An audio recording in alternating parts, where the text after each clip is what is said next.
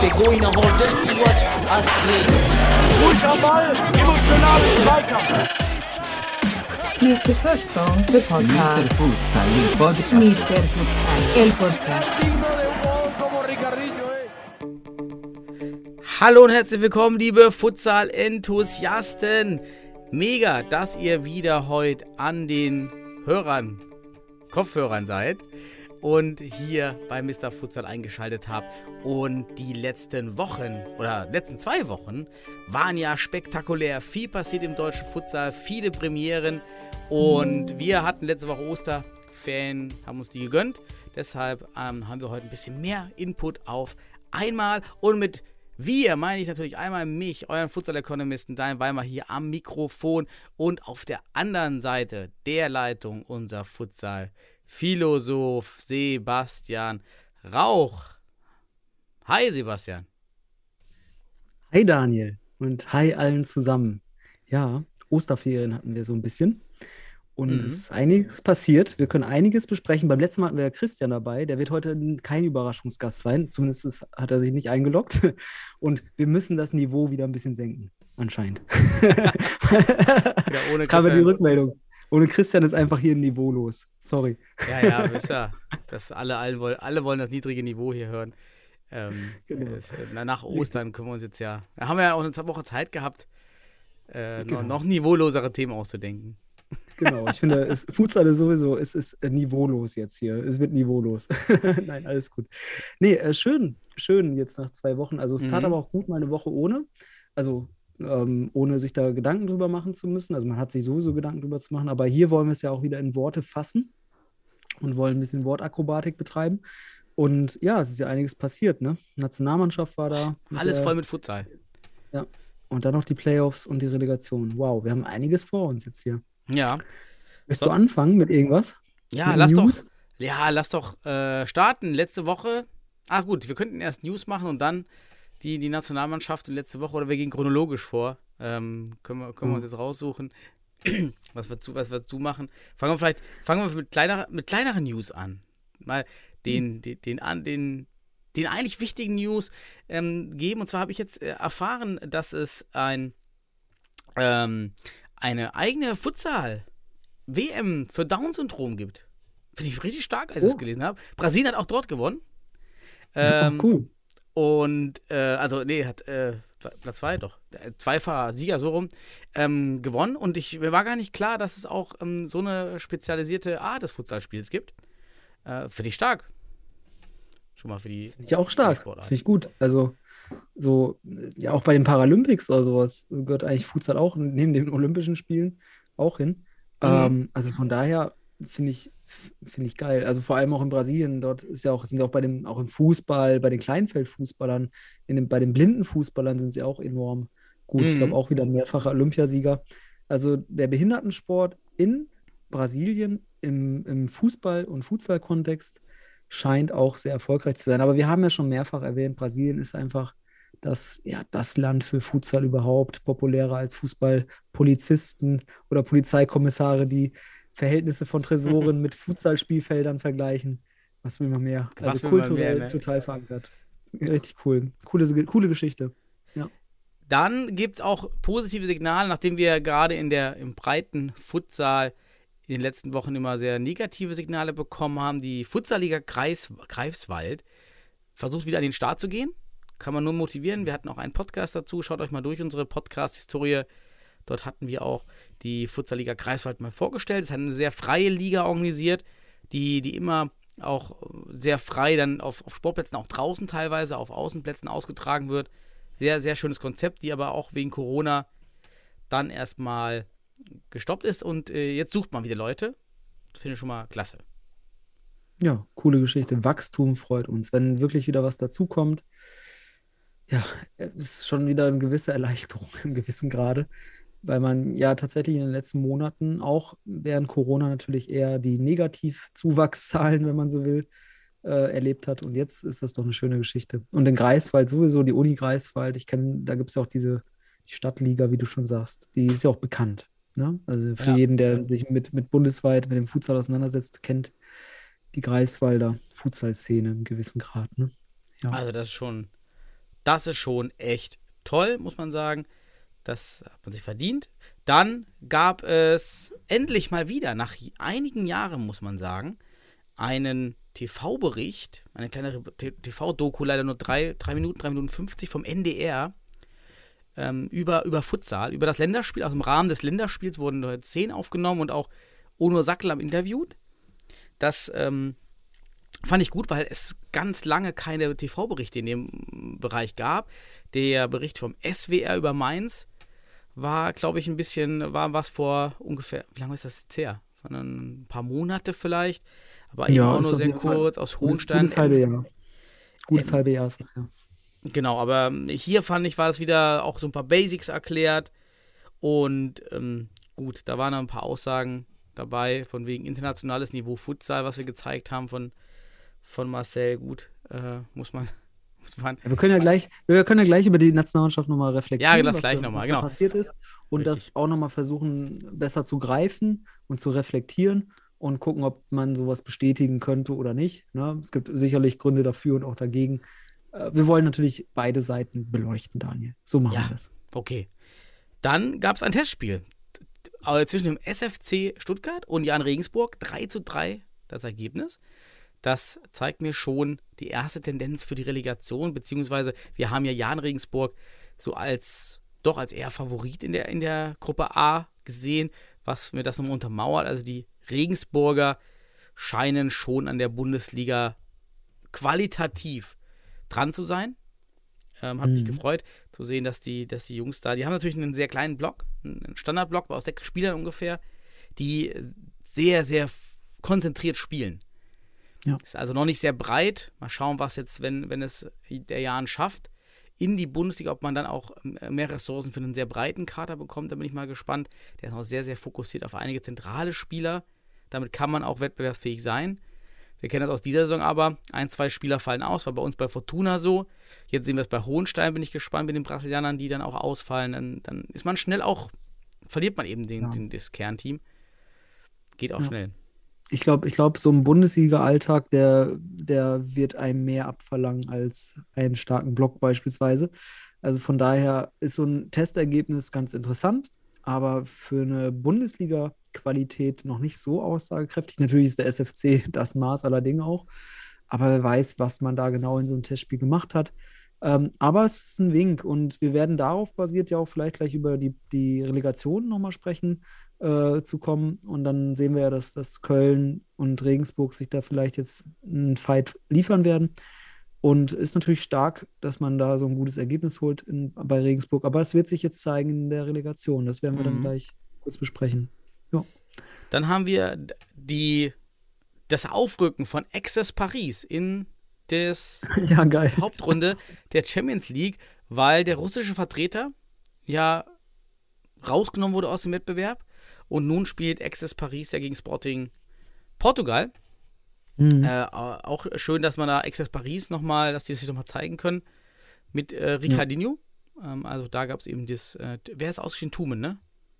Mhm. Finde ich einerseits, einerseits finde ich schön, dass Paris nachrückt und dass man ein Novum, eine Zweitligamannschaft in, in den Top-Teams setzt ähm, und Ricardinho.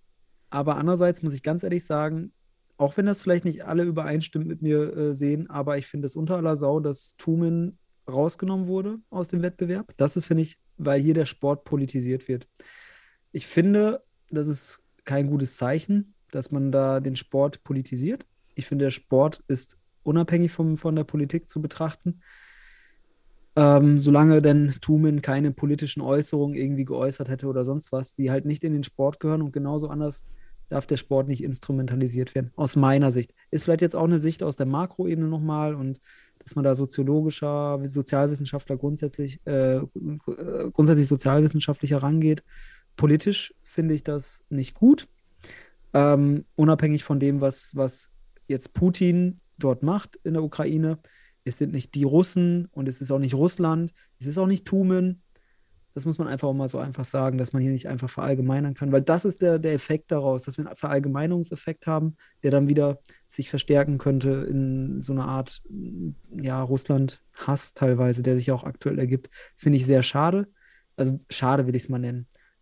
Auf der anderen Seite cool, dass Ricardinho nochmal zu sehen ist. So, Ja, so, so, ja also die eine Thematik ist ein Riesen, wirklich ein Riesen. Da brauchen wir Ja. einen extra Podcast, um das Ja. auseinanderzunehmen. Was, was darf der Sport, was soll er machen? Wo ist er eigentlich? Eigentlich ist der Sport ja die Brücke, um. Differenzen und, Genau. und, und solch was zu überbrücken. Das ist ja gerade dazu da, dass man auf einer Ebene noch kommuniziert miteinander. Ja, trotzdem genau. weiter kommuniziert. Da bin ich auch ganz bei dir. Sport- So, so Sport hat andere Regeln einfach als, als Politik und das ist das Ding. Und äh, bei uns geht es um Fairness und sonst was. Und hier hat man eine, hat man eine Möglichkeit, äh, zusammenzukommen und sich nicht zu trennen. Und das ist eben ein Trennungseffekt, der am Ende politisiert, weil die Gleichung aufgeht, kennst du einen, kennst du alle. Und das Mhm. ist ganz gefährlich. Deduktiv und induktiv denken in der Hinsicht ist ein Problem. Ähm, und das sehe ich als Gefahr aus der psychologischen Perspektive, wie auch aus der soziologischen Perspektive, dass solche, dass wieder politi politische Macht ist. Und da finde ich der Futsal schade, dass der Futsal auch instrumentalisiert wird dazu. Das ist meine Meinung dazu. Könnte ich durchaus wissenschaftlich äh, umfassend fundieren. Mache ich jetzt aber nicht, weil du sagst, es müsste ein Riesen-Podcast Ja, werden, wenn genau. man sowas diskutiert. lass, lass das Thema lieber Ja, verschieben. lassen wir das. dann lass ich mit den News, mit den Futsal-News weitermachen. Wir, äh, skurril, es gibt jetzt auch einen Sieger in der Niederrhein Futsal-Liga, Ja. Niederrhein Soccer und da gab es gleichzeitig mit dem Mittelrhein-Sieger, der Mittel, äh, dem Sieger der Mittelrhein-Liga, dem Panthers Köln, sehr skurrile Posts, denn ich hätte nie gedacht, dass dass äh, Mittelrheinliga und Niederrheinliga so anfällig für Rechtschreibfehler auf äh, Facebook und Instagram ist. Also ähm, die Futsal Panthers Köln haben es dann wenigstens noch geschafft, nur ein Rechtschreibfehler in das Bild einzubauen, denn dort stand dann eben Niederrheiliga. Da hat einfach das, das Ja. N gefehlt Äh, Mittel, Mittelrei. äh, Mittelrhein-Liga, so rum genau. Und aber Niederrhein Soccer hat es tatsächlich geschafft, drei Buchstaben zu vergessen. Ja, und äh, das ist ja schon sensationell, dass dann äh, da auf, es war eben diese, dieses Bild, was dann gepostet wurde. Futsal Niederrhein-Liga steht einfach da mal Futsal Niederrhein-Liga. Das Interessante Also ist, und ich kann es dir eins sagen, da gibt es sogar Studien zu, Daniel. Ähm, das kommt aus der Allgemeinpsychologie, aus der Wahrnehmung und auch wie man, oder pädagogisch äh, Psychologie auch, lesen. Ähm, tatsächlich, dass man, dass viele es überlesen. Sie merken gar nicht, dass diese Ja, ja. Buchstaben fehlen. Das ist nämlich genau der Effekt, ähm, dass du einfach hier selbst auffüllst. Ne? Aber drei fehlende Buchstaben, also krass. Das, das ist schon, also sowas zu posten, ist schon krass. Ist auch, bisher, ist, ist auch weiterhin online. Also es hat keiner Ist weiter online. moniert. Ist- Ist- Vielleicht, vielleicht hat man einen neuen, neuen Trend gesetzt. Man Ja. vergisst jetzt einfach Buchstaben. Vielleicht ist das der neue Trend. Bildungsinflation ist der neue Trend. Auf jeden Fall haben Ja. die Jungs überzeugt, ja, sind auch oft mit Kleinkadern angereist, haben sehr alte Spieler im Durchschnitt, also einen sehr, sehr hohen Altersdurchschnitt, aber auch eben gute Fußballer dabei, haben sich ja aus diesem Projekt Niederrhein Soccer herausgebildet, das ist eine Fußballschule. Hm. Und die Trainer wollten einfach ein Team haben. Ja, und die haben sich da jetzt durchgekämpft in der Nieder Ni Ni Niederrhein-Liga. Und Liga. sind dann nächstes Jahr in der Regionalliga dabei, in der übrigens der OFC Münster ja doch jetzt dabei ist, denn die Ja. Black Panthers Bielefeld sind das dritte Mal nicht angetreten Ja. bei Holzpfosten Schwerte und somit auch ein Zwangsabstieg. Das muss man sich vorstellen. Alle drei Abstieger diese Saison aus der Regionalliga West sind Zwangsabstiege. ja. Das ist Schlechtes Zeichen. Schlechtes Zeichen, vor allem für den Westen. Da Ja. sieht man einfach, ähm, dass da Substanz weggeht und ähm, dass Corona auch Auswirkungen hat. Also, das ist jetzt für mich eine der wichtigen Ursachen, dass. Ja, aber ich will eine, also Ursache Corona, aber dann auch die Reaktion des Verbandes vielleicht hier und da hätte vielleicht auch anders sein können. Aber da könnte man jetzt ewig drüber diskutieren, wer wie, wo, welche Verantwortung trägt dafür. Am Ende haben es haben es die Mehrheit der Vereine irgendwie geschafft zu überleben, aber jetzt haben wir den dritten selbstständigen Abstieg, so kann man es sagen, ne? indem man Ja. das, ne? und Münster ist dadurch gerettet, so vom Abstieg. Ja, spannend. Ja, den- spannend, Dem spannend. Verein fehlen einfach Organisatoren im Hintergrund, ja, Abteilungsleitungsjobs. Ich habe da auch eine neue Theorie entwickelt. für mich, für mich selber, wir, wir haben die schon ausgetauscht. Das Ja, war doch wir haben schon meine. Pionierfamilienspirale, habe ich sie genannt. Pionierfamilienspirale. Ich habe jetzt einfach genau. bei vielen Vereinen, bei mir selber beobachtet und auch bei anderen Futsalvereinen. Und meine Theorie ist, warum es neue Sportarten wie Futsal schwer haben nach einer Pionierart, ist nach einer Pionierphase, die dann erstmal Genau. sehr wachstumsreich verläuft, wie es ja auch bei uns war bis 2015, 16, 17, dass dann aber es so ist, dass die Pioniere, also wer fängt an mit einer neuen Sportart? Das sind sehr junge Leute, die viel Zeit haben. Ist einfach eine Ja. Selbstselektion in diese Pionierfunktion hinein. Da sind Leute mit 20er, Endzwanziger, keine Kinder, vielleicht eine Freundin, äh, viel Zeit, Ja. vielleicht auch im Studium. Ja. Und die treiben so eine Sportart. Ne? Und Da Wenig, wir können sagen, wenig andere Verpflichtungen. Ja. Das ist schon mal ganz wichtig. Genau. Und die haben dann Zeit, äh, Trainer zu machen und auch den Verein erstmal aufzubauen, weil die Strukturen sind am Anfang ja klein. Es ist ja wirklich ein Team, äh, bisschen Orga und gut. So, und dann aber geht das über Jahre hinweg und dann erhöhen sich einmal die Ansprüche. Man hat vielleicht zwei Mannschaften, man will vielleicht eine bessere Halle, man möchte Sponsoren, man möchte bessere Trikots. Also man möchte ja wachsen. Auch die, die Pioniere, die dann in diese Sportart investieren, wollen wachsen. Also die Ansprüche steigen, aber dann kommt die Phase der Familienbildung. Ja. Und dann ist man ja erstmal für vielleicht 15 Jahre raus, bis die Kinder selbstverwaltend groß sind. Ja, kommen noch ein paar Kinder eben hinzu, ein, zwei, drei Kinder. Und das sind dann vielleicht so 15 Jahre. Und das ist das Loch. Und dann fehlen diese Pioniere, die sich dann rausziehen müssen, gerade auch aus Trainerämtern. Weil eigentlich sind das dann die, die dann alt sind, die dann die Trainerämter übernehmen. Das machen sie aber nicht. Gleichzeitig Mhm. steigt der Anspruch, Sponsoren, Trikots, bessere Halle, Bundesliga zum Beispiel bei uns. Genau. Und dann setzt so eine Spirale ein. Und meine Theorie ist jetzt, Sportarten schaffen es nur wirklich nachhaltig stärker zu wachsen, wenn man diese Phase überlebt. Ja, weil dann eben, dann geht es wieder von vorne. aus. Dann sind nämlich die, die dann, diese alten Pioniere kommen dann wieder, nachdem die Familie abgeschlossen ist, und kommen dann mit 50, 60 wieder. Denn diese Amtsträger sind auch die, die andere Sportarten tragen. Wenn man sich mal in die Abteilungsvorstände durchklickt in Verein, dann findet man eben zum Großteil Personen 50 und beyond. Und das sind ja auch die in der Genau. Bundesliga sehr gut laufen.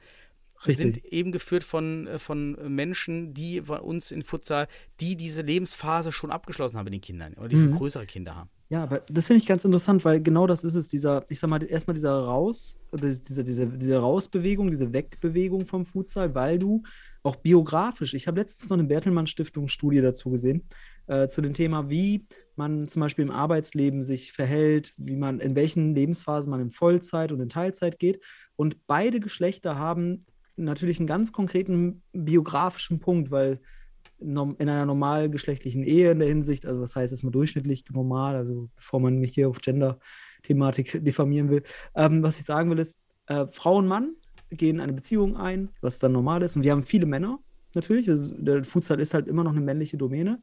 Und während die Frau zum Beispiel eine Unterbrechung hat, auch der, der beruflichen Karriere durch die Schwangerschaft und durch die Kindererziehung, hat der Mann nicht nur die Kindererziehung vielleicht, das, ist, das kann sein, dass er da gar nicht so den Schwerpunkt nur setzt, aber was man sieht in den, in den Studien, er haut volle Kanne im, im Job rein. Karriere ist dann zum Beispiel eine Fach- oder eine Führungskarriere ist zum Beispiel bei, bei einigen dann dran, was bei uns natürlich auch der Fall ist im Futsal. Wir haben nämlich auch Pioniere, zum Beispiel auch eine Tendenz zu studierten Leuten teilweise, die dann auch in Fach- und Führungskarrieren gehen. Und da ist dann wieder, ein, weil du ja die Familie versorgen willst, beziehungsweise für die Familie dann auch eine, eine Existenzgrundlage schaffen willst. Das kann aber auch unabhängig deiner, deiner äh, ich sag mal, deines Bildungsgrads sein, auch einfach, weil du deine Arbeit intensivierst. Du musst in Vollzeit gehen, weil du die Familie besser, ähm, ja, besser unterstützen willst. Und das sieht man in diesen Studien, dass das dann länger anhält. Und jetzt kommt der Punkt, genau da ist es. Wir haben in unserer Karriere, wenn man diese Studienlage betrachtet, ähm, ich will jetzt mal nicht so ganz konkret Fachjargon technisch ausdrücken, aber wir haben wieder einen Punkt und der ist so ab 50, wie du schon sagst, das passt also, wo man wieder die Schwerpunkte anders setzt. Dass der Job auf einmal weniger wichtig wird und wieder Privat- und Hobbyleben. Ne? Da kommt dann so, dann nennt man das, ich muss jetzt mal einen Fachbegriff, die Epikureer. Äh, das ist so die E- Schule des Epik Epikureers, die sagen, mein, mein Privatleben, mein Garten ist mir wichtiger als, das Privat, äh, als der Beruf. Und dann geht man beruflich, karrieretechnisch, stagniert man oder geht wieder runter. Man verzichtet auch auf Dinge.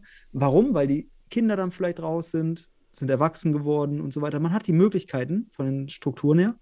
Und das wäre dann da, wo du sagst, da könnte man wieder ansetzen, da könnte wieder voller Enthusiasmus gelebt werden für den Futsal in, in Handlung.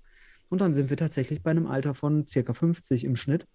Und da sehen wir es jetzt aktuell in der Bundesliga. Die Clubs, die von 50 plus geführt werden, sind einfach, Mhm. das ist manchmal eine One-Man-Show, aber die investieren halt sehr viel Zeit, weil sie eben vielleicht in dieser Phase sind. Sie haben Karriere gemacht und andere müssen in die Karriere, gehen jetzt erst in Karriere oder Berufswege, die halt dem Futsal sekundär machen.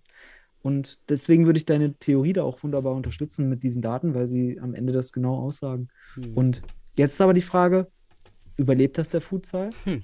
Ähm, Es kommen neue Pioniere, natürlich, wieder jüngere, aber Ja, aber weniger. nur- Denn die anderen, die Plätze Ja. sind ja besetzt. Also die Vereine, die Genau. dann da sind, die brauchen keine Pioniere mehr, die haben feste Strukturen.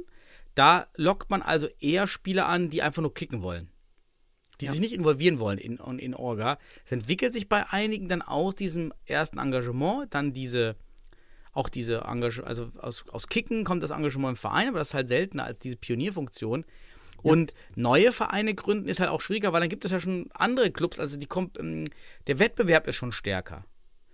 Genau. Und dadurch ist die Motivation geringer, wenn ich in der untersten Liga beginne. Genau. Mit der Bundesliga hast du jetzt so wieder eine Hürde, Ja. wo du nicht sta startest. Früher konntest du anfangen und warst Nationalspieler, war einfach gesagt. Also du hast drei, äh, drei Monate gekickt und warst aber Nationalspieler. Heute schwer möglich. Weil dann, wenn du anfängst, musst du vielleicht ganz unten anfangen, in der dritten Liga, so können wir es mal sagen. So, Mhm. oder zweite Liga, Regionalliga und dann äh, Bundesliga. Ist es nicht mehr so niedrigschwellig. Die, und das ist dann das Motiv, was dann vielleicht fehlt. Also von daher auch, finde ich auch, ist eine sinnige äh, Theorie, finde ich. Aber was ich glaube, wenn wir es überleben, dann wird diese zweite Phase, also diese, diese der, der alten Pioniere, die dann wieder kommen, umso besser, also umso Mhm. größer und, in, und es wird kein Leck mehr entstehen, weil Ja. dann schon wieder die Pioniere von damals ihre Pause hatten und wieder reinkommen und du hast nicht mehr diesen, also wir haben diesen Bruch wahrscheinlich einmal und den Genau. erleben wir gerade vielleicht. Richtig. Den, den Bruch, den erleben wir gerade, weil viele, und ich kann mal ein paar Namen nennen, da sind, bin ja auch ich dabei. Ich mache ja hier nur noch Futsal-Podcast mit dir. Ne? Ähm, bin ja auch raus aus dem Futsal. Auch, Mhm. hat auch Gründe. Es hat auch familiäre und berufliche Gründe. Ähm, weil äh, bei, in dem Alter, es kommt auch noch das Alter, wo du vielleicht deine Eltern pflegen musst. Das ist auch wieder was. Ich zum Beispiel, bei mir ist es zum Beispiel wichtig in dem Moment, Mhm. neben der Familie, ähm, ne, Kinder und Heirat und, und äh, auch, auch berufliche Karriere, sondern es kann auch sowas noch in die Biografie mit reinkommen, dass du halt dann da wirklich auch wirklich kaum noch Zeit hast, Samstag zu Samstag, Mittwoch zu Auch Mittwoch. gerade da- Trainer sein. Also es fehlen ja gerade Ja. vor allen Dingen Trainer. Das ist ja Richtig. das ganz krass. Es fehlen ganz viele Trainer und äh, fang, viele fangen immer wieder von vorne an. Ich ja auch. Ich kann auch keinen Trainer machen, ne, aufgrund der Kinder. Podcast geht, ähm, ein bisschen Forschungsarbeit geht auch, obwohl ich mehr machen wollte. Ja, Ähm, aber geht nicht mehr, klar. Und auch äh, ein, äh, Timo Heinze hat sich auch beruflich da zurückgezogen, ganz klar, neuer Job. Ähm, die Slams haben wir immer mal wieder beachtet, hat sich auch wegen Job. Es ist halt schwer, ja. Benny, Ben Wendelin Sahil war dabei. Kemper, Wendelin Kemper, Ja. auch früh wegen Studium und Familie. So. Aber deine Theorie würde jetzt ja heißen, das ist nämlich die Frage, ob das wirklich passiert. Kommen diese Jungs wieder in vielleicht in den nächsten fünf? Ich Zehn. hoffe es. Ja, ne? Ich sage, ich Ja, also so. ich, Ich, würde es. so gerne Wendelin Kemper wiedersehen. Ich würde so gerne dann auch einen Timo Heinze vielleicht in einem Funktionärsamt wiedersehen. So, aber wir müssen es nicht erwarten in den nächsten Jahren. Das ist ne, wirklich da Ja. biografisch gesehen, muss man da schon eine Dekade mindestens einplanen für diese Aspekte, damit sich das wieder ein bisschen legt. Und wir sehen ja, das ist typischerweise ist Anfang 30, Mitte 30 dann spätestens. Und dann äh, geht es Mhm. Richtung 40, 50. In den frühestens Ende der 40er ist dann wirklich vielleicht da im Durchschnitt wieder was zu erwarten. Genau. Ke Kevin Reinhardt oder Almir Boah, Drinda ja, von Kroatia genau. Berlin. Ja, die, genau, die aber, die alle sind, die wiedersehen. langsam, aber die sind auch langsam wieder dran, ne? Die sind, haben wir schon fast eine Also, die Dekade weg. Also hier, wir fordern sie auf, jetzt müsst, wo ist, wo ist eure, kommt wieder. Also genau, solche Leute, das meine ich ja. Das, die, das, da- die erwarten wir dann irgendwann wieder zurück, als frühe Pioniere, die am Mhm. Ende des Tages die nächste Welle, die nächste Welle, du hast ja auch mit Wellen das in, in Verbindung sicherlich, Ja, dass eine neue Welle entsteht und diese Welle wird dann nicht mehr so weit abschwappen oder die Kurve wird nicht mehr so tief runtergehen wie in dieser ersten Lücke, die klaffen tut Mhm. aktuell. So ist Ja. es einfach. Sie klafft gerade. Wir sehen es anhand der Zahlen. Die Bundesliga ist hier eher verschärfend dafür, weil wir sehen, Neueinstiege schwieriger für neue Pioniere. Deswegen müssen wir tatsächlich hoffen, dass alte Pioniere bald wiederkommen, um Mhm. Stabilitätsarbeit und neue, auch ein vieles Neuaufbau, aber also mit dem Neuaufbau zu gestalten. Ne? Ja, aber geil. Das ist natürlich auch eine, für uns dann auch wichtig, auch für Futsal Deutschland, wenn wir mal so denken und das in diesem Langzeitkosmos bedenken, dass wir auch optimistisch sein können, dass wir, wenn wir das überstehen, sicherlich eine Stärke, stärker zurückkommen, als wir jemals waren. Und dann kann der Futsal. Hoffen wir es. Genau, lass.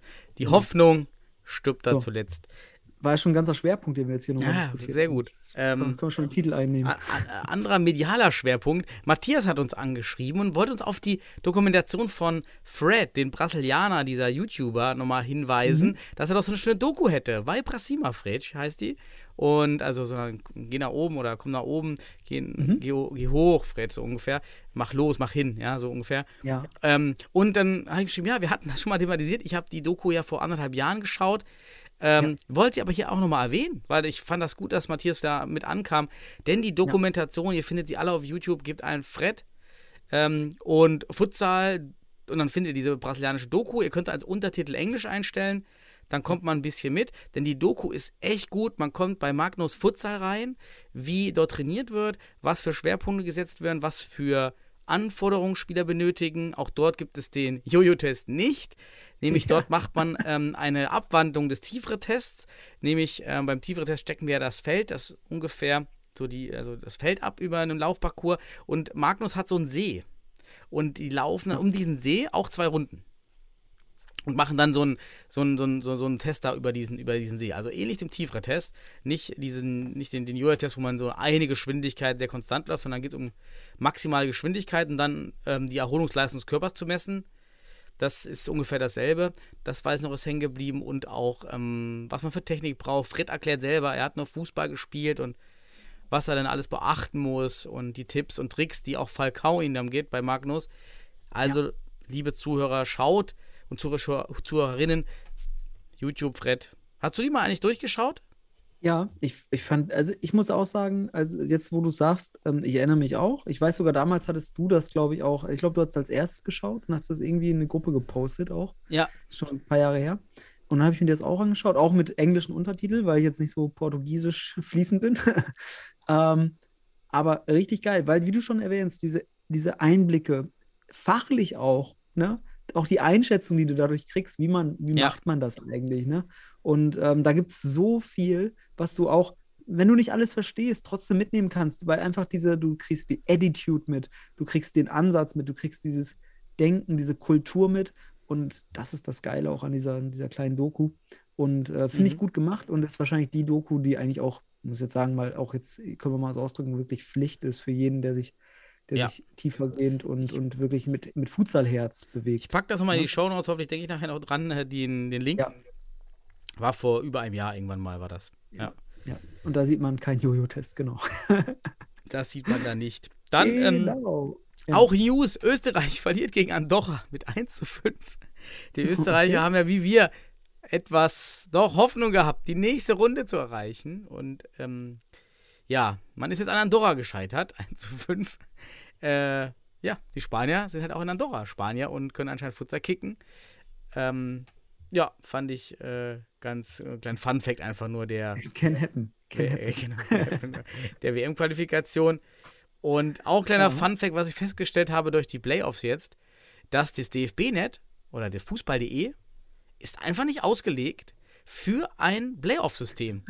Ja, also für alle Zuhörer, wenn ihr mal versucht jetzt die, die Liga, die Playoff und die Relegation zu finden, dann ist das nicht ein extra Reiter unter Futsalmeisterschaft, äh, Bundesliga und Regionalliga. Und dann hätte ich jetzt erwartet, kommt der eine Ra ähm, Reiter Playoffs, äh, Bundesliga und Relegation. Nein, man hat das einfach in die Bundesliga mit reingemacht. Also in dieselben, wie sagt man das, in dieselbe Kategorie.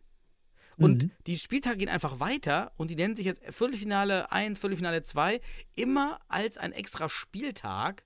Das ist richtig verwirrend, wenn man auch die letzten Ergebnisse sucht. Ich musste gestern erstmal war völlig verwirrt, wie ich da zurückkam, weil es nämlich nicht so trivial ist, dann die einzelnen Spiele anzuklicken, wenn die schon etwas ein, zwei Tage zurückliegen. Und also da merkt man, das System Ja. ist nicht darauf ausgelegt. Nee, geil, geil ist anders. Aber Ja, das ist halt. Fußball.de. Fußball.de ist halt, ich sage ja immer, quantitativ hui, qualitativ fui. Also können einfach, also alles, was über den Tellerrand hinausgeht, was out of the box geht, um diese Box größer zu machen, das kann Fußball.de einfach leider nicht. Ähm, versehentlich sucht man nach einigen, in, also auch, auch die Darstellung jetzt natürlich, wie du schon erwähnst, ist die Darstellung vielleicht nicht so gut. Hätte man anders lösen können, aber vielleicht gibt es die Technik nicht her, weil Fußball.de kann nur, was Fußball kann und nicht, was Futsal kann.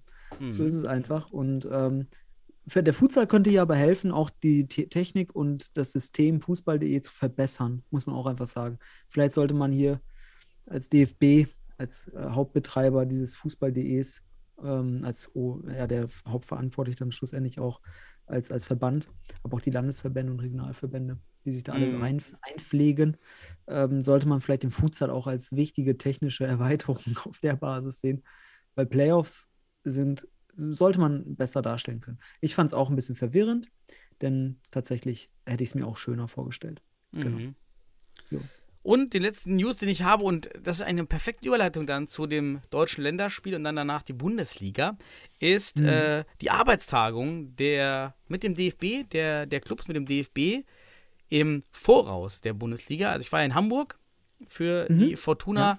dort mit, mit allen anderen Clubverantwortlichen und es war auf zwei Ebenen ein, ein schönes Event. Einmal alle anderen Clubverantwortlichen mal endlich wieder live zu sehen gemeinsam und gemeinsam sich über Futsal auszutauschen und ähm, mussten dann auch von der CU-Arena in die Stadt fahren und wieder zurück. Da hat auch mal der äh, Michael Bachmann was organisiert über seine Connections in Hamburg, dass wir da so einen kleinen Transportbus hatten, das war schön. Dann einfach mit sich austauschen über, über, über Futsal, was, was so geht. Dann im Meeting waren wirklich alle waren vertreten, ähm, plus Christian, ähm, Christian Sauer, eben als Futsal-Verantwortlicher, Mhm. der jetzt auch in der, übrigens in der GmbH dann ist. Ähm, Mhm. Zum Beispiel jetzt Dennis Bessel, die, die man aus dem Futsal kennt und auch alle Trainer sind alle im Verein. Ja, und der Futsal-Organisator oder als Bundesliga-Organisator ist Christian Sauer jetzt in der äh, GmbH und Co. KG, die ja ausgegliedert Mhm. wurde. Gibt ja nochmal für alle Zuhörer diese Zweiteilung jetzt ab dem 1.1. Basisverein für alle sportlichen verantwortlichen Sachen, alles ökonomische, Vermarktung, äh, Ligabetrieb und sowas, das ist dann alles in dieser GmbH und Co. KG, also irgendwie, wo Geld drin steckt, ist dann dort. Und Manuel Hartmann war mit da, das ist der Leiter Spielbetrieb dann, dieser GmbH und Co. KG, der dann auch so ein bisschen unter dem dann auch Futsal irgendwie steht. Ja, Futsal ist dann irgendwie eher der dritten Liga angegliedert vom, vom Team wohl. Ähm, und Frauenliga ist dann eine Sache und DFB-Pokal, das sind dann so die, die Dreiteilung. Das ist also hoffentlich gut für den Futsal, dass wir da so ein bisschen jetzt da mehr ins Licht rücken und man hofft jetzt auch ein bisschen mehr Vermarktung irgendwie zu ziehen und uns da irgendwie besser zu stellen. Das ist halt top. Und äh, menschlich war es also top. Ich habe auch viele, übrigens, viele vom, vom SFC Stuttgart auch dann jetzt mal live kennengelernt und alles richtig nette Jungs, weil die waren wirklich mit, mit richtig vielen Leuten da. Und ähm, da auch Dragoslav kennengelernt. Den war ich schon ein paar Mal im Podcast. Hast du gesagt, er soll zurückkommen? Er soll Ja, zurückkommen in ja, den Playoffs. also im wirklich jetzt. richtig herzlich guter Mensch, muss man sagen. Sehr viel gelacht mit ihm. Dragoslav hier nochmal schöne Grüße von hier. Auch Miro vom, vom FSC Stuttgart und äh, Manfred Bunz, das sind, die sind wirklich für den Futsal, die haben Spaß dabei, die wollen das voranbringen. Und äh, Miro, äh, Miro sage ich, ähm, Dragoslav, wirklich ganz netter Typ. Und er hat tatsächlich den Medizincheck bestanden gehabt. Er hat nämlich mitgemacht mit dem Team. Ja, er hat ihn mitgemacht und war auf diesem, auf diesem Fahrrad, hat er erzählt, hat davon erzählt von seinem Test, den er bestanden hat, weil wir hatten es ja gefragt, wie er das gemacht hat. Und hat, hat, hat er erzählt, ja, wie er den. Das ist ein richtiger Kämpfertyp. Ja, Richtig mega. cool. Ja. Und äh, die kicken wohl auch immer dann privat einfach viel zusammen. Noch äh, so. Freizeit kicken. Und von daher ähm, hat er damit durchgezogen. Und das war wirklich nett, dass man sich dort austauschen kann. Das fehlte und das hat auch wieder gezeigt. Ich habe auch mal mit, mit Heiko Fröhlich oder mit Michael darüber gesprochen, ich weiß gar nicht mehr, Michael Bachmann, dass halt der Landesauswahlturnier, das fehlt. Dafür fehlt das Landesauswahlturnier. Mhm. Aber finde ich cool. Also allein diese kleine persönliche Geschichte ähm, dass man das, äh, wir also besser gesagt, ich kann mich noch erinnern, da hast du ja äh, nach diesem Spiel Hohenstein gegen Stuttgart, da haben wir auch gesagt, so, ey, wie kann das sein, dass so ein Spieler spielt, ne? Mhm. Also wie der Dragoslav. Und daraus haben wir dieses Return Dragoslav, was ja schon auch eine gewisse, Hm. ja, ein bisschen satirisch, ironisch gemeint war, einfach spaßhalber. Aber was ich richtig toll finde, das ist eigentlich auch super Werbung für den SFC Stuttgart, weil das so auch jetzt aus dem persönlichen Kontakt kommt, dass die Jungs über sich selber lachen können am Ende des Tages auch und das auch verstehen, was wir damit meinen, dass wir es nicht böse meinen, sondern am Ende des Tages einfach da, das sind Geschichten, die wir im deutschen Futsal gerade schreiben. Das sind einfach Teilgeschichten, Ja, das, zeigt die, den Entwicklungsstand auf und wir haben uns gefragt einfach, wie hat der das geschafft mit dem Medizincheck? Wir wussten aber auch nicht, wie intensiv so ein Medizincheck sein muss, aber anscheinend hat er das gewuppt.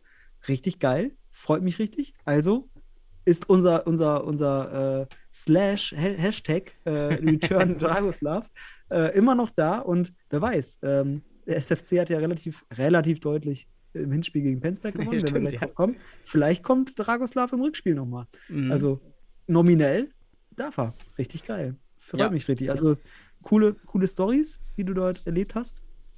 Und ähm, ja, Da, hat mich. Spaß gemacht. Was, was natürlich ein bisschen enttäuschend war, war, ähm, ich durfte ja auch mal im VIP-Bereich sein. Also auf der, Ah.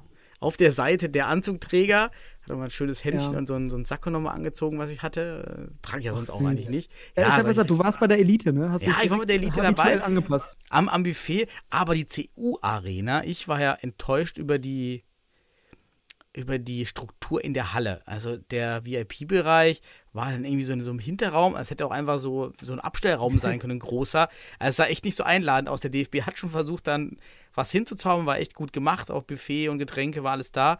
Aber die, die, die Arena ist einfach, die sieht mir jetzt nicht so alt aus. Also, dass man da irgendwie nicht was Besseres eingeplant hat, habe ich nicht so ganz verstanden. Ähm, war aber viel los, ne? War viel organisiert. Was ich aber kritisieren muss an, an, an der CU-Arena, an dem Konzept war, dass du hast in der CU-Arena wirklich eine, je nach Himmelsrichtung, also eine, eine, Tribüne und eine Gegentribüne. Dann hast du Ja. noch so, so. Und die waren auch nur offen. So, und die ist von den Sitzplätzen ungefähr gleich. Und man hat die eine komplett, das war die hinter der Kamera, komplett für VIP gemacht, wo natürlich vielleicht 20% Auslastung war. Oh. Und die Gegentribüne mit Kamerabild mit allen anderen besetzen lassen, die komplett, und ich meine, Corona war da immer noch Inzidenzen von 2000 Mhm. ähm, besetzt hat. Natürlich wollte man, dass sich dort alles knubbelt Ja. und konzentriert für das Kamerabild. Ja. Ich muss das aber kritisieren im Anbetracht der Corona-Sache. Und das finde ich nicht, fand ich nicht korrekt. Also, Ja. Daniel, Ähm, ja, ich kann dich verstehen. Ich kann dich verstehen. Weil ähm, einerseits, ich fand auch, also so wie ich, ich, ich kenne das ja. Ich war ja schon, also ich, du, diese Erfahrung, die du jetzt beim DFB gemacht hast, habe ich ja auch schon gemacht. Als äh, Vertreter, sei es vom Verbandsseite oder vom Vereinsseite, Buffet und all das. Und dann diese, diese Trennung auch, einerseits diese Klassentrennung. Ne? VIP, ganze Tribüne, frei, wenn man so will. Und fürs Kamerabild werden hier die, die Billigzahler zusammengepropft. Ne? Hm, Unter Corona-Bedingungen jetzt natürlich. Vorher fand ich das aus, aus soziologischer Sicht schon, äh, ja, ich sag mal ganz deutlich, kacke, ja, weil das einfach diese Trennung ist. Und jetzt zeigt sich auch, und jetzt, ich will mal wieder was, ich darf mal wieder eine These äußern, zeigt sich auch wieder eine gewisse Doppelmoral. Ne? Dass man halt, äh, solange man es politisch hier in den Mittelpunkt hat, mitmacht, ne? politisch korrekt bleibt. Und sobald das Thema gerade nicht im Mittelpunkt ist, ne, Mhm. haut man die Leute wieder zusammen, als wäre Corona nicht mehr da. Du weißt selbst, ich bin ja relativ locker, was das Thema Corona angeht. Ich bin jetzt nicht da so, ähm, dass ich das so, ne, also ich will nicht sagen, ich nehme es nicht ernst, aber ich, ich, ich relativiere gerne auch mal die Zahlen, weil sie auch zu relativieren sind. Aber dann finde ich es einfach, dann finde ich diese Doppelmoral, dass man wirklich da zusammenfügt ähm, und so eng auch alles. Ich habe das auch gesehen und du hast ja dann berichtet, dass auf der anderen Seite echt total wenig Auslastung Ja. war. Finde ich aus Gesundheitsgründen, wenn man es denn ernst nimmt. Und das ist ja die Faktor. Und das hat man ja immer so politisch korrekt ausgeführt. Dass man das jetzt, weil die Bedingungen nicht mehr da sind, die Maßnahmen werden aufgehoben, auf einmal ja total sorglos damit umgeht, von einem auf den anderen Tag, als wäre das Virus von einem auf den anderen Tag weg. So, das finde ich so, sorry, das finde ich halt, they, you, you make what they told you. Das ist ein medialer Ausspruch. Du machst, was die Medien dir sagen. Wenn die Medien dir sagen, lass es, tust du es nicht. Und wenn, wenn die Medien das Thema nicht haben, dann machst du es. Weil Mhm. auch da ist der DFB politisch korrekt. Und da finde ich, sieht man einfach so, hm, ja, ich, ich kann deine Kritik absolut verstehen. Ich kann sie einerseits in, in dieser, in der Hinsicht, die ich schildere, verstehen, aber auch aus Gesundheitsgründen. Und ähm, ja, es ist aber nicht verwunderlich, weil das halt typische politische Korrektheit ist auf äh, institutioneller Basis und die man auch schnell verliert, weil es halt dann auch, es gibt diese politische Korrektheit oder Inkorrektheit dann nicht mehr, weil es medial nicht präsent ist. You do what they told you. Ganz einfach. Ja, Das ist und die massenmediale. Vor allen Dingen, es wäre, es gibt dann auf der, auf der Kameraseite, gab es noch über der normalen Tribüne, die also genauso groß war wie die Gegentribüne, noch oben so eine extra kleine Tribüne. Also die wäre okay gewesen für VIP. Ja, dann hat man hätte dort ja eine Möglichkeit gehabt. Hier oben ist dann VIP, da hätte, da hätten sich halt die VIP-Leute zusammenknubbeln müssen. Ja, dann wäre es halt da sehr eng gewesen. Aber man hätte ja auch unten in den normalen Bereich dann reingehen können. Hätte man also die Option für alle Beteiligten gelassen. Ja. Ja, also das fand ich nicht so gut. Die CU-Arena, ich war auch das erste Mal in der CU-Arena. Irgendwas catcht mich nicht an dieser Arena. Ähm, es ist irgendwie, ich habe dann so geguckt, dass das Zusammenspiel aus Licht und Farben in dieser Halle und diese Sitze, das sind so richtig triste Farben und Mhm. irgendwie entsteht da kein Feeling. Und obwohl der, der DFB wieder den schönen Boden, der übrigens sehr stumpf gewesen sein muss, die Spieler haben sich beschwert, das ist halt ein Handballboden wieder gewesen, kein Mhm. Futsalboden, kein Parkettboden. Ja, das ist halt nicht gut, wenn du diese, diese Handballböden da immer wieder ranzerrst. Sei dahingestellt. Es sah halt gut aus, was der DFB aus der Halle rausgeholt hat. Also überall wurden Sachen abgehangen mit Banner und so. Und trotzdem schaust du in dieser Arena irgendwas, nee, irgendwie so dunkel das Licht. Ich weiß nicht, was kannst Ja. du da aus deiner Sicht? Ja, ich war, ich war nur einmal in der CU-Arena. Ähm, und es war, ist so ein kleiner Betonpalast. Dieses, Ja, ist so ein bisschen, es wirkt so ein bisschen, weil es natürlich wird es geschmückt, aber am Ende ist das schon auch von der Architektur natürlich immer eine Geschmackssache. Ähm, ja, äh, ich kann deine, ich kann deine Empfindung und deine, deine Beschreibung nachvollziehen, weil das auch irgendwie meine Empfindung war, wenn man es denn aus ästhetischer und auch aus funktionaler Sicht betrachtet. Ähm, ja, aber ich muss dir eins sagen, fürs Fernsehbild war die CU-Arena richtig gut. Und jetzt muss man auch sagen, natürlich fürs Fernsehbild sind volle Ränge immer gut. Aber wir reden halt immer noch von Zeiten während Corona, auch wenn wir es nicht dramatisieren müssen. Also wir müssen nicht den Lauterbach raushauen, der aus meiner Sicht komisch, komisch äh, argumentiert. Ähm, aber was ich sage, ist einfach, ähm, es ist wirklich in der Hinsicht ähm, eine interessante Halle fürs Fernsehbild, aber für den Besucher, ich, auch den VIP-Bereich, ich kenne ihn mit den, ich glaube, es waren so gelbe Vorhänge, an die ich mich immer noch erinnere, so ein bisschen. Ja. ja, das ist irgendwie ganz komisch. Ja. Und die Halle, ich schaue gerade hier parallel, ob ich das Baujahr finde, dieser Halle. Ich habe jetzt nur irgendwas von Ja. 2011 gefunden. Seit 2011 ist das neue Spielstätte von den Volleyballern. Ähm, kann sein, die Halle wurde da früher, aber es kommt ungefähr, also es kann nicht so alt sein, die Halle, wenn man sich Ja, umschaut. aber es ist günstig gebaut vielleicht dann auch, ne, was das angeht. Ähm, Ja, viel Beton auf jeden Fall. Ähm, aber es wird irgendein Architekt sich was gedacht haben und Hamburg hat es abgenommen. Also von daher ist es ja, so. ist halt viel Raum irgendwie, ist halt effizient, aber es entsteht, ähm, ist irgendwie komisch. Also, das war Ja. äh, ein paar komische Gefühle, aber Ja. gut, war ein schönes Event. Ach, übrigens zu Inhalt, genau, zu Inhalt. Ähm, wir schauen, ob man vielleicht, wir wollten ja vor allen Dingen die Vereine den Spielbetrieb intensivieren, noch ein paar Spiele mehr, damit wir weniger Pausen haben, mehr Spiele hintereinander. Und ähm, man ha- viele sagen ja auch zum Beispiel, ja, mehr Teams oder so. Da wurde alles gut diskutiert und alle richten Argumente. Und auch besonders, man kann auch eigentlich alles einfach durchsetzen für eine, für die nächste oder in den nächsten zwei Saisons muss er dann immer, wenn es zu einer Änderung, zu einer profunden Änderung der Spielordnung kommt, muss das ja alles durch die Gremien durch. Das heißt, viele Intensivierungssachen ähm, sind gar nicht so möglich. Mal schauen, ähm, ob man jetzt was bewegen kann, um sich dem Modell auch aus Spanien anzunähern, auch anderen Sportarten. Ich habe gesehen, auch die, die Frauenvolleyball-Bundesliga in Deutschland hat die Konzepte, dass man die Playoffs dann mit mehreren Spielen spielt. Nicht nur hin-rück, sondern eben hin-rück-hin. Ähm, Im Volleyball ist es sogar so, dass das Finale dann sogar fünf Spiele sind. Ähm, im, im, Im Futsal in Spanien ist es ja dann auch ähnlich mit diesen mehreren Spielen, Best of Three. Ähm, finde ich richtig gut. Dann hätten wir mehr, mehr Spiele nochmal auf hohem Level für Beteiligte und Zuschauer. Und das Schöne ist dann halt so ein Finale zu haben. Ich finde, das ist ja schon der Vorteil, wie du das siehst, vom Playoff-System gegenüber dem Ligasystem. Also einfach Aufstockung mehr Spiele durch Aufstockung. Mhm. Ja, dann hast du wieder so eine Liga und dann ist die halt vorbei. Und wenn du Pech hast, ist die Liga schon fünf Spieltage vor Ende ähm, klar. Ja. Und im Playoff, egal ob da nur Best of Three oder Best of Five oder wie auch immer, du hast dann ganz viele Spiele zum Vermarkten als Finale. Mhm. Ähm, und das Ziel muss ja sein, dass wir Bilder auf Futsal Focus bekommen, zum Beispiel. Das ist ja die größte Seite, so ein bisschen im Netz, die sich mit Futsal beschäftigt. Ja. Ich glaube, da kommst du mit diesen Highlight-Events viel, viel eher rein. Ähm, wenn du da drei hast, noch umso besser. Ne? Play Playoffs unabdingbar. Ähm, andere Formen auch unabdingbar. Weil jetzt äh, zehn Teams oder jetzt noch neun und dann acht Playoff-Teams ist zu viel bei einer Heterogenität, die in einer Liga immer besteht. Ähm, würde es bei einer 16er Liga würdest du auch nie auf die Idee kommen, äh, weiß nicht, 16 Teams in die Playoffs zu lassen, den ersten gegen den 16. spielen zu lassen. Weil das ist aber das Heterogenitäts- und das Leistungsgefälle, was du immer noch hast, bei, bei den Top 8 dann immer noch hier und da. Das zum einen. Ähm, also finde ich, find ich die Idee gut, dass man vielleicht eine kleinere Playoff-Runde nach oben macht und vielleicht eine kleinere Playoff-Runde nach unten, weil Playdown geht auch. Mhm. Und ähm, das wäre eine Idee und äh, finde ich ganz gut, wie du es auch nochmal erwähnt hast, gerade mit dem, der Intensivierung von Themen. Und du kennst das, ich kenne das auch aus Gremienarbeit. Wir saßen und sitzen in Gremien. Ähm, ein Punkt immer reinbringen, ein Punkt, der durchgesetzt werden muss. Ja. Und dann wirklich, wo alle hinterstehen, weil das kannst du dann auch über die Instanzen, die dann folgen beim DFB, durchbringen. Hast du da drei Punkte und im besten Fall bist du noch nicht mal, nicht mal einstimmig einig, geht keiner davon durch.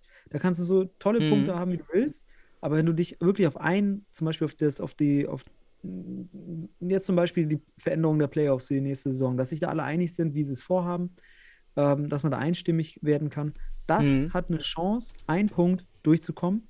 Brauchst aber keine Fantasie haben in der Gremienarbeit, dass du irgendwie von der, von der einen Saison zur nächsten fünf Dinge änderst. Ähm, die brauchen Zeit. Das ist gut. Kann man vielleicht an alle Zuhörer, wir wollen ja auch mal dazu beitragen, äh, Wissen weiterzugeben und wie können die Vereine sich in den Landesverbänden besser stellen. Und das ist, glaube ich, ein guter Punkt, wenn ihr ähm, auf die Arbeitstagung euren Ligen geht Ja. und wirklich was verändern wollt, dann müsst ihr schon vorher den Großteil, am besten alle in einer eigenen Arbeitsgruppe, also alle anderen Vereine, am besten in einer eigenen Arbeitsgruppe dazu einen Vorschlag ausarbeiten, also ein Thema nehmen, das ausarbeiten, das präsentieren, weil dann ist der Verband natürlich in Zugzwang, weil es dann einheitlich ist. Genau. Und das gibt den Druck auf den Verband. Wenn der Verband schon sieht, wow, hier wird hier lose diskutiert, wie du schon sagst, noch mehr als ein Punkt, dann macht es dem Verband einfach, die Punkte abzuledern. Und auch wenn er merkt, gut, ja, die eine Hälfte sieht so, die andere ist es egal und ein Drittel, also ein Drittel dafür, ein Drittel dagegen, ein Drittel egal, ja, dann, dann fühlt sich so ein Verband überhaupt nicht dazu in, befähigt oder dazu aufgefordert, was zu machen. Ja. Hier gilt es halt auch mal, der Verband lebt von Kompensation. Also die kompensieren sich einfach gegenseitig. Der, die einen wollen was, die anderen wollen das nicht. Und der hat keine Angst, da irgendwie jemanden zu verlieren, wenn er dagegen entscheidet, weil es ja keine Mehrheit. Hast du aber eine Mehrheit für einen Punkt, das ist dann tatsächlich eine demokratische Kraft. Also ein Punkt, der ist entscheidend. Ähm, wie du schon sagst, also da, da, die Erfahrung, ich bin jetzt seit, ja, auch schon seit zehn Jahren in Gremien, in, in Verbänden und sitze immer noch in der AG Futsal im, beim FLVW. Und ähm, ja, das Ja. ist eine wichtige Erkenntnis. Vorher einen Punkt besprechen, entscheiden und dann auf den Punkt bringen. Ein Punkt. Ein Punkt. Ja, vielleicht It's auch eine witzige. Anekdote. Ich weiß noch, bei meiner ersten Sitzung, Arbeitstagung, Ligatagung, war 2013, 14 oder so, der für den PCF Mülheim in der, in der Ligasitzung. Und ich auch richtig idealistisch vorgegangen, mir ein paar Punkte, so vier, fünf Punkte rausgesucht, wo ich dachte, na, das muss sich ändern. Da war, da war so direkt der Vergleich dabei und äh, keine Ahnung, irgendwelche, wer darf in der, von der ersten, der zweiten spielen und sowas. Und bin halt so ideologisch reingegangen und ähm, naiv zu denken, Ja. wenn ich jetzt hier eine gute Argumentation aufbaue, dann ziehen die mit und das ist dann so demokratisch, ja, ist eine super Sache, machen wir. Und das ist halt überhaupt nicht passiert, weil erstens, man braucht sehr viel Zeit, das vorzutragen und dann gibt es immer wieder Querstimmen von anderen, die dann auf einmal aus dem Nichts andere Themen reinbringen. Ja, aus dem Kontext gegriffen, aber ein ganz anderes Thema. Ja, übrigens, äh, die, die, die, die Bälle oder die Schiedsrichter, ist ja immer so die, ja. die Schiedsrichter. Da kommt auch immer ein ganz anderes Thema rein. Ähm, oder, oder über irgendwelche Punkteverteilungen oder, oder Schiedsrichterkosten oder was ich, Bälle. ja, kommt irgendwas rein und auf einmal geht die Diskussion in eine ganz andere Richtung und hatte gar keinen Drive. Und das ist damals passiert, ganz witzig. Und dann dachte ich mir, okay, gut, nee, das, so geht das nicht. ja. Das, ja, aber, ja. Ja, aber das ist der Punkt. Das sind ja auch Gruppendynamiken, die, wenn du mehrere Punkte hast, bei Gruppendynamiken entstehen. Und das ist halt der Faktor. Da gibt es halt auch Mhm. negative Dynamiken, dass du nicht einheitlich denkst. Ne? Da gibt es ja, also man würde ja sagen, es gibt ja auch Konfliktpotenzial bei mehreren Themen. Ne? Bei einem Thema kannst du dich, da bist du auch in, äh, wirklich bereit, auch mal entgegen deines Willens mal zu sagen, okay, ich trage das mit. Aber bei mehreren Themen, dann will man immer wieder Ausgleich. Dann sagt man, dann bin ich dafür, aber da bin ich gegen. Also Mhm. nimmt euch ein Thema, bringt es auf den Punkt, weil dann entstehen da, da gibt es auch aus der Sozialpsychologie, um hier nochmal was zu sagen, da gibt es dann sogenannte soziale Kompensation, dass man hier versucht, sich gegenseitig zu unterstützen bei einem Thema, also wirklich Kompensationsaspekte. Und ähm, ja, ich kann auch sagen, äh, wenn man aber mehrere Themen hat, dann gibt es ganz viele negative Effekte, weil man sich nie auf einen Punkt einigen kann. Da gibt es, Mhm. äh, ja, es heißt so vom, das nennt man auch Sucker-Effekt beispielsweise, ne? Dass man dann auch einfach Trittbrettfahrer hat, die einfach nur sagen, okay, ähm, teilweise, ich habe da keinen Bock drauf und so weiter, ne? Solche Punkte. Ähm, und sich dann auch aus der Diskussion entfernen. Und es ist auch zu kompliziert. Es ist auch, wenn du fünf Themen hast, ist es manchmal zu kompliziert, weil Ja. du musst das ja auch im Ganzen betrachten. Deswegen, der wichtigste Punkt muss bestimmt werden und dann muss da eine Einstimmigkeit entstanden werden und dann hat man dieses Druckmittel in der Verbandsebene. Dann kann man Gremien mit, äh, mit Themen auch wirklich, ähm, ja, oder Themen in Gremien durchbringen. Das ist meine Erfahrung, deine auch anscheinend und finde ich gut. Ist auf jeden Fall ein wichtiger Punkt, wenn man denn als Verein, sich als Vereine zusammentun, einen Punkt wählen und das wird, und dann ist die Wahrscheinlichkeit hoch, dass es verändert wird, weil der Verband wird auf die Mehrheit hören müssen. Ja. Und, Und ein Punkt ist und, machbar. und ruhig auch eine Moderationsrolle einnehmen und nicht den, den Ja. Verband die Moderationsrolle lassen, sondern einfach selbst Oh moderieren. ja. Dann kommst du schneller voran und äh, kannst das einfach besser umbringen. Das hat ganz Genau. gut geklappt da bei uns. Und äh, ich kann nur sagen, war super, die Vereine ziehen an einem Strang, das ist das Allerwichtigste. Was bei rumkommt, müssen wir dann mal schauen. Kann jetzt auch nicht so viel ins Detail gehen. Aber ähm, war eine coole Sitzung, hat Spaß Ja. gemacht und ähm, war ein Austausch, war gut, war wichtig. Und ähm, Horst Rubesch war übrigens auch da, in der CU Arena, habe ich gesehen. Der war, ist da auch im VIP. Da ist auf der da- VIP-Tribüne, ne? Hat sich nicht unter das Volk gemischt. Ne? Nein, natürlich auch VIP-Tribüne, auch äh, ähm, der Berliner Ausschussvorsitzende. Hm, hilf mir. Äh, Ach, äh, äh, Bernd Schulz war auch da. Es waren, waren einige Ziele. Äh, Ganz wichtige Person. Frauennationalmannschaft, ähm, die, ähm, wer, äh, Managerin, Teammanagerin. Lingor, Äh, Renate Lingor war da. Also war, waren, waren wirklich, waren viele Gesichter da, die man irgendwie im Futsal in Geil. Verbindung sieht. Und so ein Horst Rubesch ist natürlich Society. schön, weil der viele Arme Ja. auch in Jugend hat. Ähm, Ja. Zu sehen. Jugend übrigens, es hat parallel ein Auswahl, ein Stützpunkt-Turnier stattgefunden mit ähm, den Jugendstützpunkten Duisburg, Hamburg und Berlin. Mhm. Das sind ja die vom DFB geförderten ähm, U19-Stützpunkte, die auch alle dann in der Halle waren. Das war da ganz schön. Also auch unsere Niederrhein-Jungs waren mit da. Äh, Trainer macht da jetzt auch der, der André Cornelsen, macht dort den Trainer. Und die waren auch in alles. der Halle. Und das ist natürlich ganz schön zu sehen, ähm, ja, was man, dass halt die Jungs da spielen. Und was, ah, News, ey, ich habe was Wichtiges vergessen, weil in der Daniel, wir Halle, müssen jetzt mal, wir müssen mal jetzt, Ja, ich jetzt weiß, aber in der Stunden Halle- machen hier. Aber weiß, zwei aber Stunden werden es in der Halle kam Clemens Burmeister, habe mich richtig gefreut, auch ihn mal wieder zu sehen. Und Oh ja. hat mir was für den Podcast-Schrank gegeben. Das muss ich erwähnen. Ja? Ja. Und zwar hat mir Clemens Burmeister noch vielen Dank dafür die Medaille Futsal-Liga West äh, Meister 2018-19 MCH Club Sennestadt für den Podcast-Schrank geschenkt. Ich war Mhm. ganz baff in der Halle, ähm, in der CU Arena, mir die Medaille überreicht in, in so einem Briefumschlag. Hätte auch so ein Drogen, hätte auch so ein Drogenbrief sein können, einfach so hier so ein bisschen dealen. Aber nein, es war die. Medaille des MCH Club Stennestadt. Vielen Dank, Clemens Burmeister. Werden noch ein paar Posts geben. Hab mich mega gefreut. Ja, das war, das war meine letzte Meisterschaft als Trainer mit dem MCH 2018, 19. Äh, danach bin Mhm. ich in die sportliche Vorstandsebene gegangen. Ja, ich kann mich erinnern. Ich glaube, da, also weil Clemens vollwertiges Mitglied beim MCH ist, hat er eine Medaille bekommen. Äh, so eine Meisterschaftsmedaille. Und schön, dass er, das ist wirklich eine schöne Anerkennung, dass er, dass er sie uns widmet. Ähm, ich muss aber sagen, ich habe auch noch zwei. Ich könnte noch, ich hätte auch eine widmen können. Ähm, aber ja, schenkt uns eure Medaillen. Finde ich geil. ich ich schicke dir auch bald eine. Ich habe hier noch eine vom Len- Landesauswahlturnier. Kann ich dir noch schicken. Die Vielen Dank, Clemens. Und dann kommen wir zum sportlichen Teil in der Ja. Hamburger CU Arena. Ich habe nur ein Spiel gesehen. endlich. Ja, haben wir nee, eins? Aber wir haben zusammen eins gesehen. Doch, wir haben ne? jetzt zusammen das, erste gesehen. Genau. Ja, das das, war mit dem Podcast zusammen. Das haben wir parallel Genau. kommentiert. Und Das dann 8-0 gegen Gibraltar war es. Richtig. Und das zweite Spiel war ja eigentlich sehr ähnlich gegen San Marino, schon ein bisschen geringer. Mhm. Und dann, darüber müssen wir, glaube ich, am meisten reden, das Spiel gegen Montenegro. Mhm. Ich habe es in der Halle verfolgt, du ja am Bildschirm. Ja, was Mhm. ist dein Fazit aus Fazit. dem Spiel? Ja, also erstmal war es eine sehr, mm, ja, also wie soll ich es am besten sagen? Erstes Spiel 8-0, zweites Spiel 5-0 zu 0, ne? Ja, trügerisch, aber man muss natürlich sagen, die beiden Gegner waren wirklich unterste, unterstes Weltniveau. Also so darf man das sagen, leider aus leistungsspezifischer Perspektive, dass man hier davon spricht, man hat hier den letzten und drittletzten der Weltrangliste gehabt vor sich, so nach Punkte, ne? Ähm, Ja. die gezählt werden.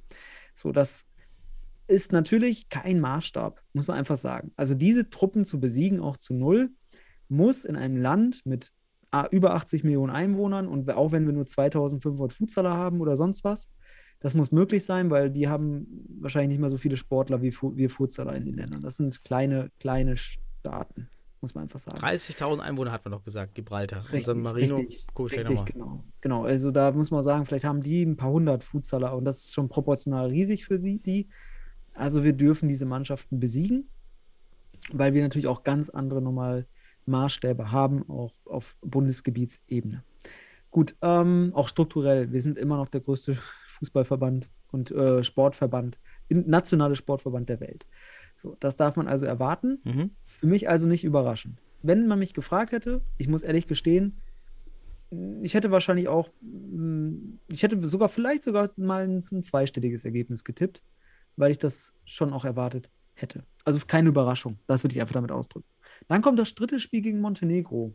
Und da hat man sich so gefragt, okay, erste Halbzeit 3-0. Ja. Dann hat man, ich muss dir ganz ehrlich sagen, als ich das Spiel gesehen habe, dachte ich so, okay, erste Halbzeit 3-0, das wirkt deutlicher, als es war. Und warum?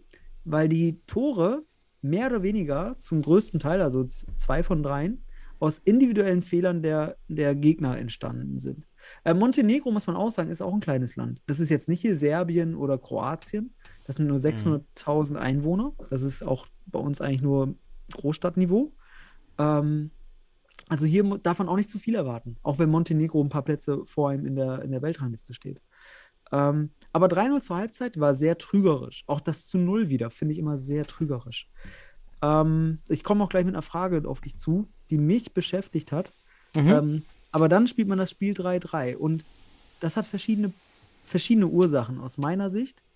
Ähm, und eine davon, und da habe ich mir echt jetzt den Kopf zerbrochen, ich glaube, wir haben in der, Gruppe auch schon mal darüber ein bisschen gesprochen, weil man, du hast ja von diesem NDR-Bericht zur Nationalmannschaft, das war ja so ein Nachbericht zu dem, zu dem Turnier, zu der Qualifikation, die erfolgreich als Erstplatzierter jetzt, also man ist Erster geworden, ne? Das ist wunderbar, tolles Ergebnis. Also Gratulation, ich freue mich mega, dass wir halt diese, ja auch schön, weil wir wussten ja nicht, wie das gegen Montenegro ausgeht. Aber man hat sich schon gedacht, Montenegro spielt nur 1-0 gegen, ich weiß nicht, gegen Gibraltar oder so. Ah, ne, San Marino, Entschuldigung. Und ähm, da, das, vielleicht waren die noch nicht so gut, dachte man. Und nach dem 3-0 war es sehr trügerisch zur Halbzeit. Gut. Und äh, dann habe ich ähm, mir diesen NDR-Bericht angeschaut und dann dachte ich so echt, okay, was, was, was für eine Zielsetzung haben die mental auch bei der Nationalmannschaft gehabt? Was war da im Kopf, im Kopf drin? Und das ist jetzt auch nur eine vage Vermutung, aber was wäre, wenn, wäre jetzt vielleicht für uns mal die Frage. Denn ähm, Saglam sagt, ja, komm, brauchen wir nicht über dieses internationale Niveau oder sonst was, was, was Marcel sagte, weil das, äh, sorry, ähm, toll, erster Platz, super gut, ich freue mich mega, aber die zwei Spiele davon war auf jeden Fall nicht kein, kein, kein Gradmesser.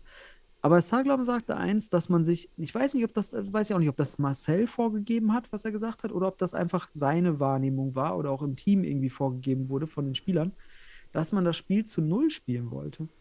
Zu Null. Und dann stell, stell dir mal vor, du hast so eine Halbzeit und du sagst jetzt ganz klar, wir halten die Null. Theoretisch. Das wissen wir nicht. Wir waren nicht in der Kabine. Aber was hältst du davon im Futsal? Die Voraussetzung oder die, die Coaching-Aussage am Ende, wir, wir halten die Null. Was hältst du davon, wenn es hier auf diesem Niveau, Qualifikation, WM gegen Montenegro, die eigentlich auch vor dir stehen in der Weltrangliste, was hältst du von so einer Aussage, zu Null zu spielen? Unabhängig davon, ob sie Marcel oder Saglam oder wer auch immer getätigt hat, aber er hat es gesagt in der NDR-Doku und das nehmen wir ernst. Mhm. Also was, was, was, was Genau, hältst du davon? genau, ich habe so Aussagen als Trainer auch mal rückblickend bestimmt auch ein, zwei Mal gesagt. Komm, lass uns die Null halten. Aber wenn man das reflektiert, ist das für mich der, der falsche Ansatz. Denn wenn ich sportlich ein, ein Ziel rausgebe, dann muss es ein Ziel sein, welches die Spieler auch aktiv erreichen können. Welches sie versuchen können, was sie selbst in der Hand haben. Kausalität, also was können sie beeinflussen? Und nicht das Gegentor zu fangen, ist einfach zu extern. Da sind viel zu viele Störeinflüsse dabei, die ich nicht kontrollieren kann. Ein Tor kann immer fallen, irgendwie. Ja, ein Tor fällt auch gegen die FC Bayern. Ja, das, das fällt einfach. Aber Ziele sind doch eher zu sagen, lass uns die Raute eng stehen, lass uns nicht rausziehen lassen, lass uns die Verteidigungslinie an der, keine Ahnung, da waren keine blauen Linien, sonst sage ich mal blaue Linien in den Hallen. lass uns die Verteidigungslinie auf 10 Meter halten oder Halbfeld. So, das kann das Ziel sein, das zu machen, die, die, die, die- Umsetzung, um das Ziel ist ja sowieso immer zu gewinnen, also ist ja egal, das Ziel ist ja zu gewinnen, ähm, Mhm. zu machen, weil das für mich der Nachteil dieses zu Null ist diese, ist der Druck. Ich baue künstlichen Druck bei einem 3-0 auf. Oh Gott, wir haben das Ziel zu Null gespielt. Jetzt bloß keinen Fehler machen. Und dann, wenn man dann so schon so beginnt, dass man doch unbedingt das und das machen muss, ähm, dass das ja nicht passiert und dann passiert das. Ja. Dann habe ich das Ziel nicht erreicht. Und dann kann in den Köpfen ein Schalter umfallen. Ah, jetzt haben wir das Ziel nicht erreicht. Ja, wenn ich sage, wir versuchen, die Verteidigungslinien zu halten, wir versuchen, wir versuchen das und das und das, und da bricht einer durch, dann ist das einkalkuliert, dass da schon durchaus einer ein durchbrechen kann. Das ist Mhm. also ein- eine rhetorische Sache, die in den Köpfen aber viel bewirken kann. Und da bin ich kein Freund davon zu sagen, Ja. wir wollen das Ziel zu Null spielen, weil da ist ja auf einmal alles zusammengebrochen in dem Team nach, den, nach, den, nach dem 3-1. Ja, also kann ich, ja, also ich, ich finde das ähnlich. Ähm, ich kenne, ich kann das auch noch nachvollziehen, als ich Trainer in Sennestadt war. Wenn du dagegen irgendeine, weiß ich nicht, eine Mannschaft spielst, die auf Tabellenplatz 7 oder sowas und du bist Erster, spielst. Oder wenn du jetzt hier gegen äh, San Marino spielst oder sowas, das, das, dann ist das, kann ich das nachvollziehen, dass man auch mal sagt, man will die Null halten. So. Weil, was passiert denn, wenn du ein Tor kassierst und dein Ziel nicht erreichst, brichst du nicht zusammen, weil der Gegner nicht die Fähigkeiten hat, da noch irgendwie was zu machen, wahrscheinlich. Also das, deswegen ist das kein Weltuntergang. Gegen Montenegro aber oder gegen eine Mannschaft, die auf gleicher Ebene auch vielleicht eingeschätzt werden muss, ist das für mich aus pädagogisch-psychologischer Sicht, wenn das gecoacht wird, also das ist jetzt, wir wissen es ja nicht, ne? wir haben nur es von Zaglam gehört, wo auch immer das aufkam. Vielleicht kam es auch gar nicht auf. Aber wenn es gecoacht wird, ist das ein fehlerhaftes Coaching. Denn, und jetzt kommen wir nochmal, du setzt die Trauben ganz schön hoch, also setzt das Ziel ganz schön hoch, eine Null zu halten. Und was passiert, wenn du das hochsetzt und du bist da oben auf diesem Berg, wenn du es nicht einhältst, fällst du sehr tief. Du fällst einfach sehr tief. Je höher du das Ziel setzt, desto tiefer fällst du, wenn es nicht erreichst. Und das ist der psychologische Moment. Das ist diese, das Problem, das ist der psychologische Fall. Und das kann ja passieren. Das, was war denn das? Das war ein Stockfehler einfach. Den, den planst du nicht ein. Das ist ja nicht, das ist ja kein schlechtes Verteidigen, dass du einen Stockfehler machst beim Annehmen, weil das ist ein Fehler, den der Gegner ausnutzt dann einfach. Und das ist das Ding. Und dann kommt der Torwart, der plätzt noch ein bisschen komisch raus, ist auch überrascht aus der Situation. Das Ding ist drin, es steht auf einmal 1 zu 3. Und in dem Moment lösen sich diese, sind diese psychologischen Schrauben, die sich da wirklich entweder komplett lösen und du hast dein Konzept, deine psychologische Stabilität vielleicht verloren, weil du ziemlich tief fällst. Und dann ist ein Tor schon manchmal sehr gravierend, weil das dir Unsicherheit gibt. Und dann hast du nämlich auch nur einen Abstand von zwei über. Und dann weißt du doch im Futsal auch, da holt der Flying, dann holt er den Flying der Gegner und dann hast du auch wieder ein Problem, dass du einen Flying natürlich schwerer verteidigen kannst. So, ähm, weil der Gegner ebenbürtig ist. Das hat er dann im Flying gezeigt. Im, spätestens im Flying war der Gegner besser. Ne? Also da hat er es einfach gezeigt. Ähm, Mhm. Und da hätte San Marino im Flying oder, oder, oder, Monten äh, oder, oder, oder Gibraltar, die haben nicht mal den Flying gebracht, weil sie wussten, auch da haben sie keine Chance. Aber Montenegro macht es und wissen, die haben damit eine Chance. Und da sind zwei Tore Abstand. Dann natürlich mit einer zu Null. Eine andere Geschichte, als wenn du 5-0 führst oder 6-0 Mhm. gegen San Marino oder äh, gegen, gegen Gibraltar und sagst, wir halten jetzt noch die Null. Weil Und- wenn du ein Tor kassierst, passiert nichts mehr. Und dazu Genau. kommt, man muss einfach rückblickend sagen, das zweite Tor war wirklich schön. Abwurf, langer Abwurf von Philipp Bless. Ja. Das war raus. Aber die anderen zwei Tore waren ja nur kapitale Fehler von Montenegro. Genau, unsere eigenen Tore, genau, das Ja, meine ich ja. so, also gesagt, wir haben die nicht durch eine drückende Überlegenheit genau. erzielt. Genau, das, genau, das meine ich ja. Du hast gepresst ähm, Mhm. und hast dann die Bälle gewonnen, weil dann durch den Druck ein Fehlpass entstanden ist. Ich weiß nur, das Tor von Memosch zum Beispiel, das erste, wunderschön, den Fehlpass ausgenutzt, reingemacht. Suat Ak, wunderschön, Fehlpass ausgenutzt oder Ballgewinn, zack, reingemacht. Und ja, das einzige Tor, was spielerisch, also wo du wirklich aus eigener Macht was machen konntest, war das der lange Abwurf von Pless, der dann quergelegt wurde. Ich glaube von, von äh, Wittig rüber auf Meier, der mit der ins kurze Eck reinhaut, das Ding. Das war das eins, die, das war das Ding, wo du natürlich auch beim Pressing kannst du sagen, du hast es provoziert. Ja, aber andere, es kann auch sein, dass der Gegner sich dann löst daraus und dann bist du natürlich im Hinter. Also Mhm. das war halt einfach ein individueller Fehler des Gegners. Das heißt, auch hier muss eingeschätzt werden, kannst du den Gegner beherrschen und wie und wie weit. Und daraus Rückschlüsse ziehen, ob du so ein Spiel zu Null spielen kannst, ist halt immer wichtig. Ich sehe es einfach so aus der psychologischen Perspektive, dass das einen Knacks geben kann.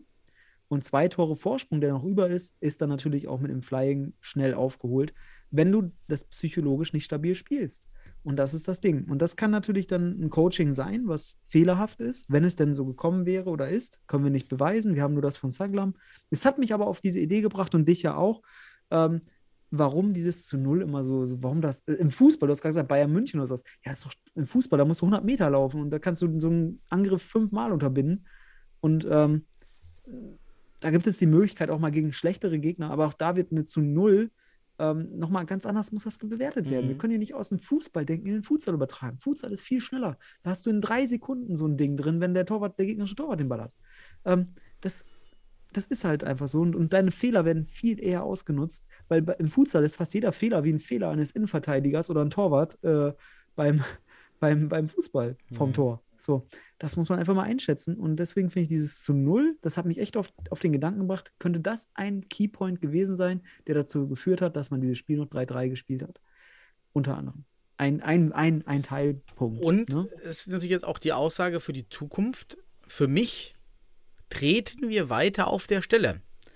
Wir sagen immer, wir entwickeln uns, ja, wir verbessern uns und das stimmt auch. Zu, zu den Spielen von vor fünf, sechs Jahren haben sich die Spieler, das hat sich das deutsche Spiel entwickelt, Ja. verbessert. Aber die anderen ja auch. Die anderen verbessern Ja. sich auch. Wahrscheinlich hätte das Team vor vier, fünf, sechs Jahren gegen das heutige Montenegro-Team verloren. Aber das Team hätte damals gegen das damalige Montenegro-Team vielleicht auch 3-3 gespielt. Ja. Und da sehe ich keine großen Schritte, dass wir relativ aufholen. Also gerade wenn es um die Gegner geht, die, un, die so auf dieser Ebene sind, Schweiz, England, ähm, Montenegro, die sind sehr nah bei uns im Block, also in dieser Stärkenklasse. Und Ja. da, da, da schaffen wir es noch nicht überzeugend zu gewinnen. Und Frankreich, die nur ein paar, einige Plätze über uns stehen, ähm, oder Ja. über Montenegro, da, da sind schon himmelweite Unterschiede. die haben eine relative Entwicklung in Relation zu den anderen Mannschaften. Und das, genau, das, also, Daniel, wir hören uns ja auch wieder an, als würden wir das Haar in der Suppe suchen. Also Ja, erstmal, stimmt. Wir sind ja sagen, zufrieden, grad- dass sie durch sind. ja, super geil, erster Platz. Man muss aber auch sagen, wir hatten jetzt nicht die Todesgruppe, so einfach gesagt. Ne? Also es gab andere Gruppen, die waren Ich schwerer. wir hatten unter den Hat- 24 schlechtesten Teams, also die 24, ni- wie sagt man das, die unteren 24 Teams nach dem UEFA-Koeffizienten, das waren ja alle, die teilgenommen haben in dieser ersten Qualifikationsrunde. Ja. Dadurch, dass San Marino und äh, Gibraltar mit drinne waren, doch die leichteste Gruppe wahrscheinlich. Ja, es war, es war mit Abstand wahrscheinlich die, also okay, es war die leichteste Gruppe. So muss man sagen. Und wir sind ja, also wie gesagt, wir sind ja einfach nur ein Korrektiv hier. Wir kritisieren und wir überlegen uns einfach, wie kann man so ein Spiel noch 3-3 spielen, weil die anderen beiden Spiele wunderbar hat man gewonnen. Aber ich sag dir, vor, wie du schon sagst, vor fünf Jahren hätte man auch gegen Gibraltar äh, 5-0, ge- ach, äh, 8-0 gewonnen und auch gegen San Marino 5-0. Weil es sich, es hat sich, es hat sich halt auch dort ein bisschen was entwickelt, aber in Relation haben wir uns nicht deutlich besser gemacht. Allerdings, man kann uns auch hier strafen, dass wir falsch liegen, denn äh, es gibt ja die nächste Runde, da muss man sich durchsetzen und Mhm. das wird natürlich dann interessanter. Aber hier in dieser Gruppe finde ich auch, sollte man nicht, ja, natürlich kann man optimistisch sein, aber durch dieses letzte Spiel gegen Montenegro kamen halt wieder ein paar Fragen auf, die eigentlich darauf deuten, dass wir uns eben nicht wirklich relativ zu den anderen Teams weiterentwickeln, weil es gibt Paradebeispiele wie Frankreich, Finnland. Das sind Teams, die sich ganz stark als eigene Futsal-Mannschaft entwickelt haben im Verhältnis zu den anderen Mannschaften, die relativ sich entwickelt haben. Und so muss aber auch eins sagen, Daniel, es kann sich ja nicht jeder relativ entwickeln. Es sind immer noch nur wenige, die diese Schritte nach oben Genau, machen. überholen statt Genau. einzuholen, war da auch immer Genau. schon zu, der, zu, zu, Genau. zu Ostheit so ein, so, so, so ein Credo. Ähm, und das, das funktioniert halt nicht. Man muss, Genau. ähm, da braucht man halt doch mehr Ressourcen und einfach besseres Spielerpotenzial ähm, vom, vom Ausgangspotenzial, gerade junge Spieler. Und da, da sieht es halt dann noch ähm, eher bei uns ja wirklich so aus, dass wir mit Suat Ak äh, nur einen wirklich jungen Spieler hatten jetzt dabei. Ja. Und das macht mir so ein bisschen Sorge mit dem Blick auf die nächsten drei bis vier Jahre, ob wir da weiter stuck in the middle sind in dieser unteren Gruppe oder weiter hochkommen. Unabhängig davon, dass die Jungs wirklich, das Spiel ist attraktiver geworden. Wir machen mehr Finden, also auf jeden Fall Ball- Ballattackierfinde zum Beispiel, die Annahmen, alle mit Sohle, das war ja auch vor fünf Jahren noch Ja. nicht so der Fall, ne?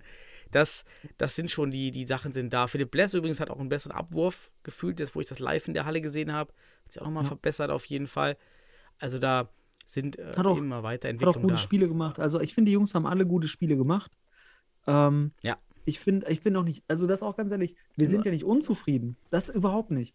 Wir, wir, aber unsere Zufriedenheit wäre in Relation zu anderen deutlich größer, wenn wir diese, diese Entwicklung sehen würden. Deswegen wollen wir das einfach nur mal relativieren, also in Relation setzen. Hier die Ergebnisse, das machen wir.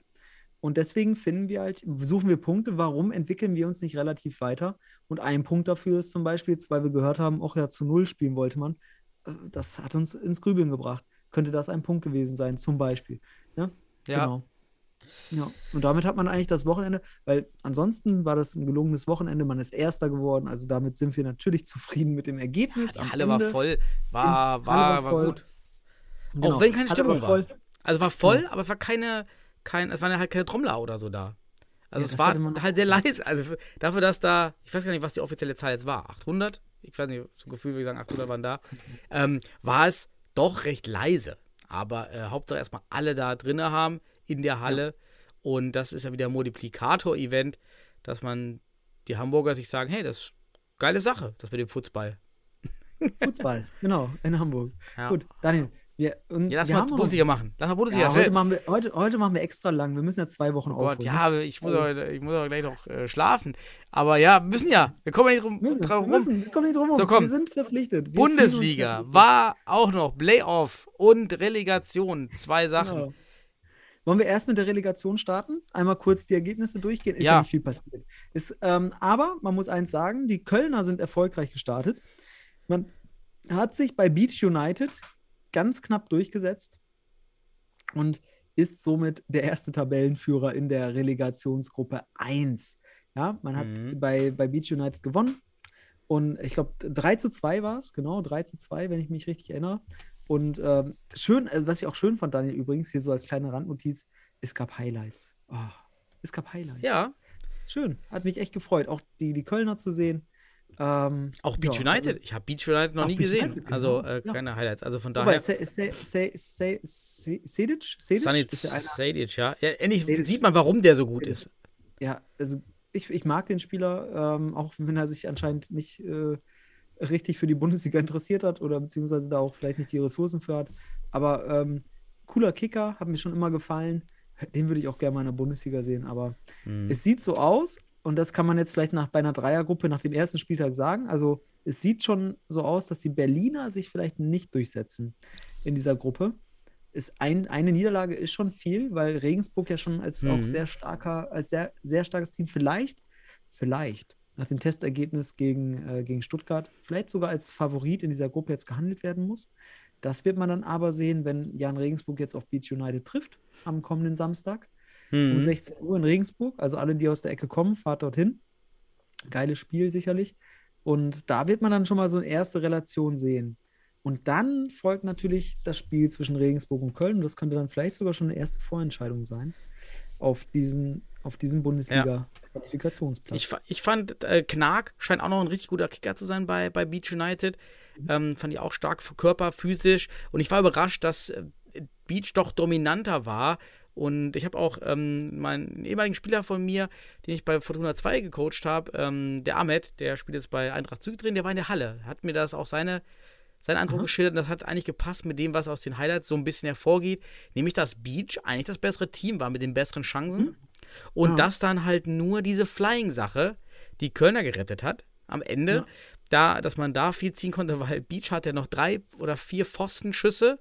Auch nicht gerade ähm, lockere Schüsse. Dazu hat auch ähm, der, der Keeper von, von den Panthers richtig guten Tag gehabt, hat da auch viel, viel Ja. weggeholt. Habe ich jetzt auch noch nicht selber live gesehen. Und äh, das hätte auch anders aussehen können. Das hat mich da gefreut, die Beach-Leute da, da die Kölner so unter Druck setzen zu sehen. Da sieht man eben die individuelle Klasse. Ja, macht dann viel Ja. Theorie weg. Und was ich mich noch gefreut habe, war endlich wieder die Rüschi-Piorette zu sehen von, äh, ja, von Rüschenpöhler. genau. Er hat sie gemacht. In den Highlights war sie wieder. Ich, ich habe sie doch vermisst. Die, sie, andere nennen sie, die sie dann, die sie dann Rolle, wie auch immer. Bei mir ist das die Rüschi-Piorette. ähm, ey, bei Landesauswahlturnier in jedem Spiel mindestens einmal. Die Halle hat schon darauf gewartet. Und das Fantastische dabei ist ja, ich finde den Trick im Futsal deutlich unterbewertet. Ich sehe ihn international viel zu selten, weil der ist eigentlich gut. Wenn du auf Ala bist, Ja, ja. den Zug zur Grundlinie hast und dann die Drehung machst, dann hast du, Mhm. wenn du beidfüßig bist, eigentlich direkt eine Schusschance. Und das macht es eigentlich krass. stark. ist krass, dass man, dass Rüschi das einfach so geprägt hat und es kein anderer so gut macht wie er. Aber er Ja. macht es auch so gut, weil er es in sehr engen Körperkontakt beherrscht. Er Mhm. beherrscht es einfach in dem Moment dann den Ball auf den fernen Fuß zu legen, sozusagen, von mit rechts auf links und dann mit Ja. links mit äh, zurückzuziehen und hat in der Situation dann den Körper zwischen, zwischen Ball und Gegner. Und das ist natürlich mega geil, wenn du ins Zentrum ziehen willst. Und so, genau das, ich kann mich erinnern, hat er im Finale mal bei der Deutschen Meisterschaft gegen die Hamburg Panthers so gemacht und das Ding in Knick gesetzt danach. Wenn du das als Ala so im Halb links beispielsweise, als Rechtsfuß macht er das dann ja, also zieht mit rechts rüber, mit links dann wieder, also Rechts-Links-Kombination würde man sagen. Und dann bist du schon wieder so zentral ähm, mit dem Ball um den Gegner gedreht. Richtig geile Aktion. Ich finde es auch unterschätzt. Sollte man vielleicht mal wirklich für den Futsal mit, also das Rüschi Pirouette, Sidan, wie auch immer, den Rüschi, so für den deutschen kann aber der. Rüschi.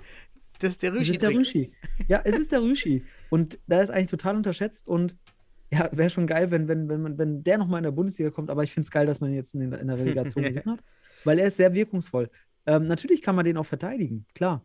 Aber du stehst dann auch so, wenn der Gegner irgendwie dich verteidigt, hast du immer noch den Ball zwischen dir und dem Gegner.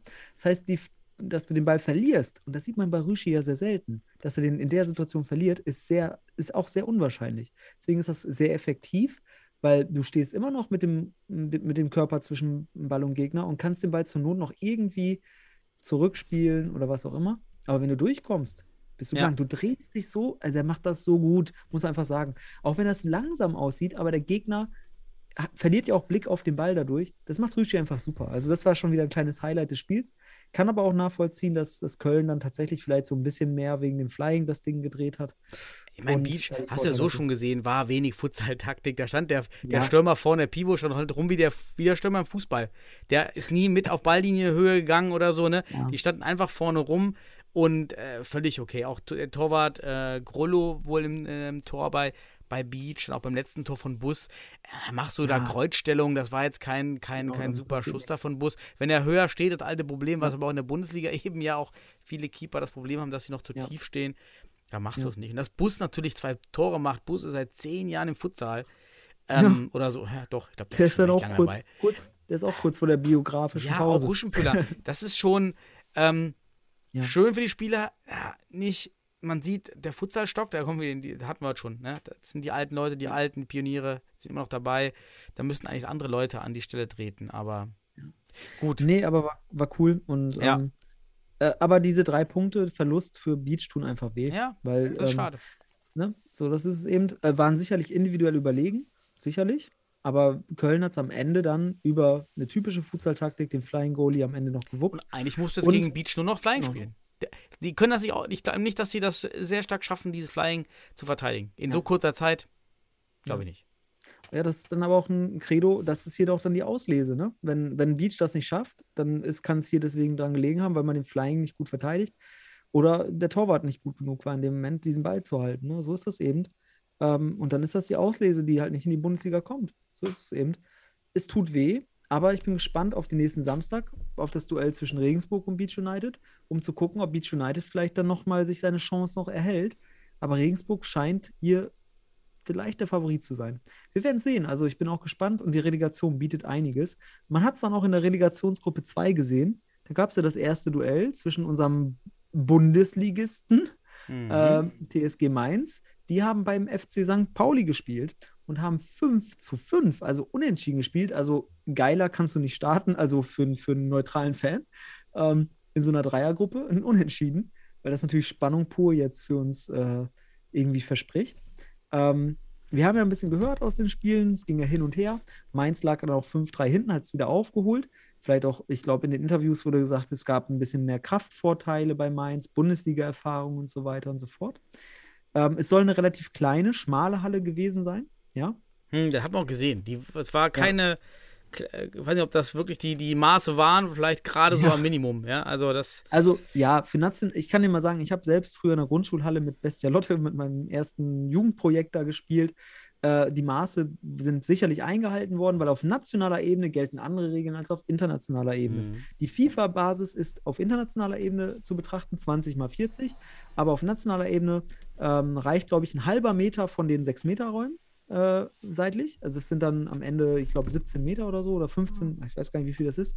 Kannst du mal rechnen. 3, 3, 3 sind, sind äh, ne, 6, 6, 3 sind 15, aha, und dann 16 Meter musst du breit haben. So, das war, glaube ich, die nationale Regelung. Äh, und Länge brauchst du mindestens 30. Also es kann eine sehr, du kannst am Ende auf 16 mal 30 spielen und das ist sehr klein. Und da ist viel Action. Und in diesem Spiel war auch viel Action. 5-5 ist ein schönes boah, Ergebnis, ja, ehrlich passiert. Hin und her. Und ähm, am Ende fand ich auch nochmal ein bisschen skurril, dieses Doppelinterview bei St. Pauli mit Bunsemeyer und, und, und dem Torwart. Wie heißt der nochmal? Ähm, egal, auf jeden Fall, die beiden haben sich da irgendwie so. Es war ein bisschen komisch. Das erste Mal, dass man sowas sieht, dass zu zweit da äh, interviewt Ja, wird. Dudek, du meinst Dudek, ne? Dudek, genau, Dudek. Und der eine, der, der Spieler, man merkt auch so richtig an, so, so ganz genehm war es ihm nicht. Aber die haben sich, ähm, ja, ich fand es trotzdem ein bisschen weird, aber gleichzeitig auch unterhaltsam. Also irgendwie fand ich es auch wieder. Also es war auf jeden Fall der erste. Duo in dieser Interviewrunde und irgendwie hat Ja. Dudek kommentiert und Patrick hat äh, kommentiert. Das, was Ja. Dudek äh, da gesagt hat, das war wirklich ein bisschen komisch. Aber äh, okay, sei es drum. Die, Ja. ähm, es waren auch, auch nur 50 Zuschauer in der Halle übrigens, ne? auch bei dem anderen Spiel in, in, bei Beach nur 67. Ich hätte es auch mehr Ja. erwartet, muss ich ganz ehrlich sagen, was das angeht, dass man da irgendwie mehr Leute mobilisieren kann. Aber ja, sei es drum. Bei St. Pauli hat ja Jeremejew gefehlt, haben wir ja schon mal gesagt, der sich Mhm. mit Litauen, Lettland, hm, ähm, Ja. ich glaube Litauen, ja, ne? hat sich äh, Litauen, Litauen Verletzt. in der WM-Qualifikation, von daher eigentlich stark geschwächt. Ähm, aber wir haben immer schon gesagt, die Spo-Brüder, dass die Nummer 9 und 10, die ja überall immer keine Angabe haben auf den im DFB-Net und auch vom Kommentar, auch bei den Highlight-Szenen ja keine Namen hatten. Wurden nicht namentlich erwähnt vom Kommentator.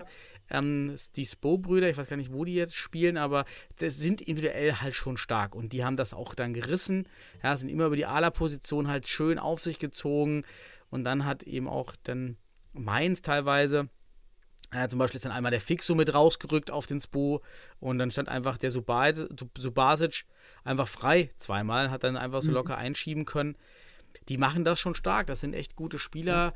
Da vielleicht eine, mal so eine gemischte Verteidigung ansetzen, dass man nur die Spo-Brüder 1 zu 1 deckt und den Rest in der Raumverteidigung.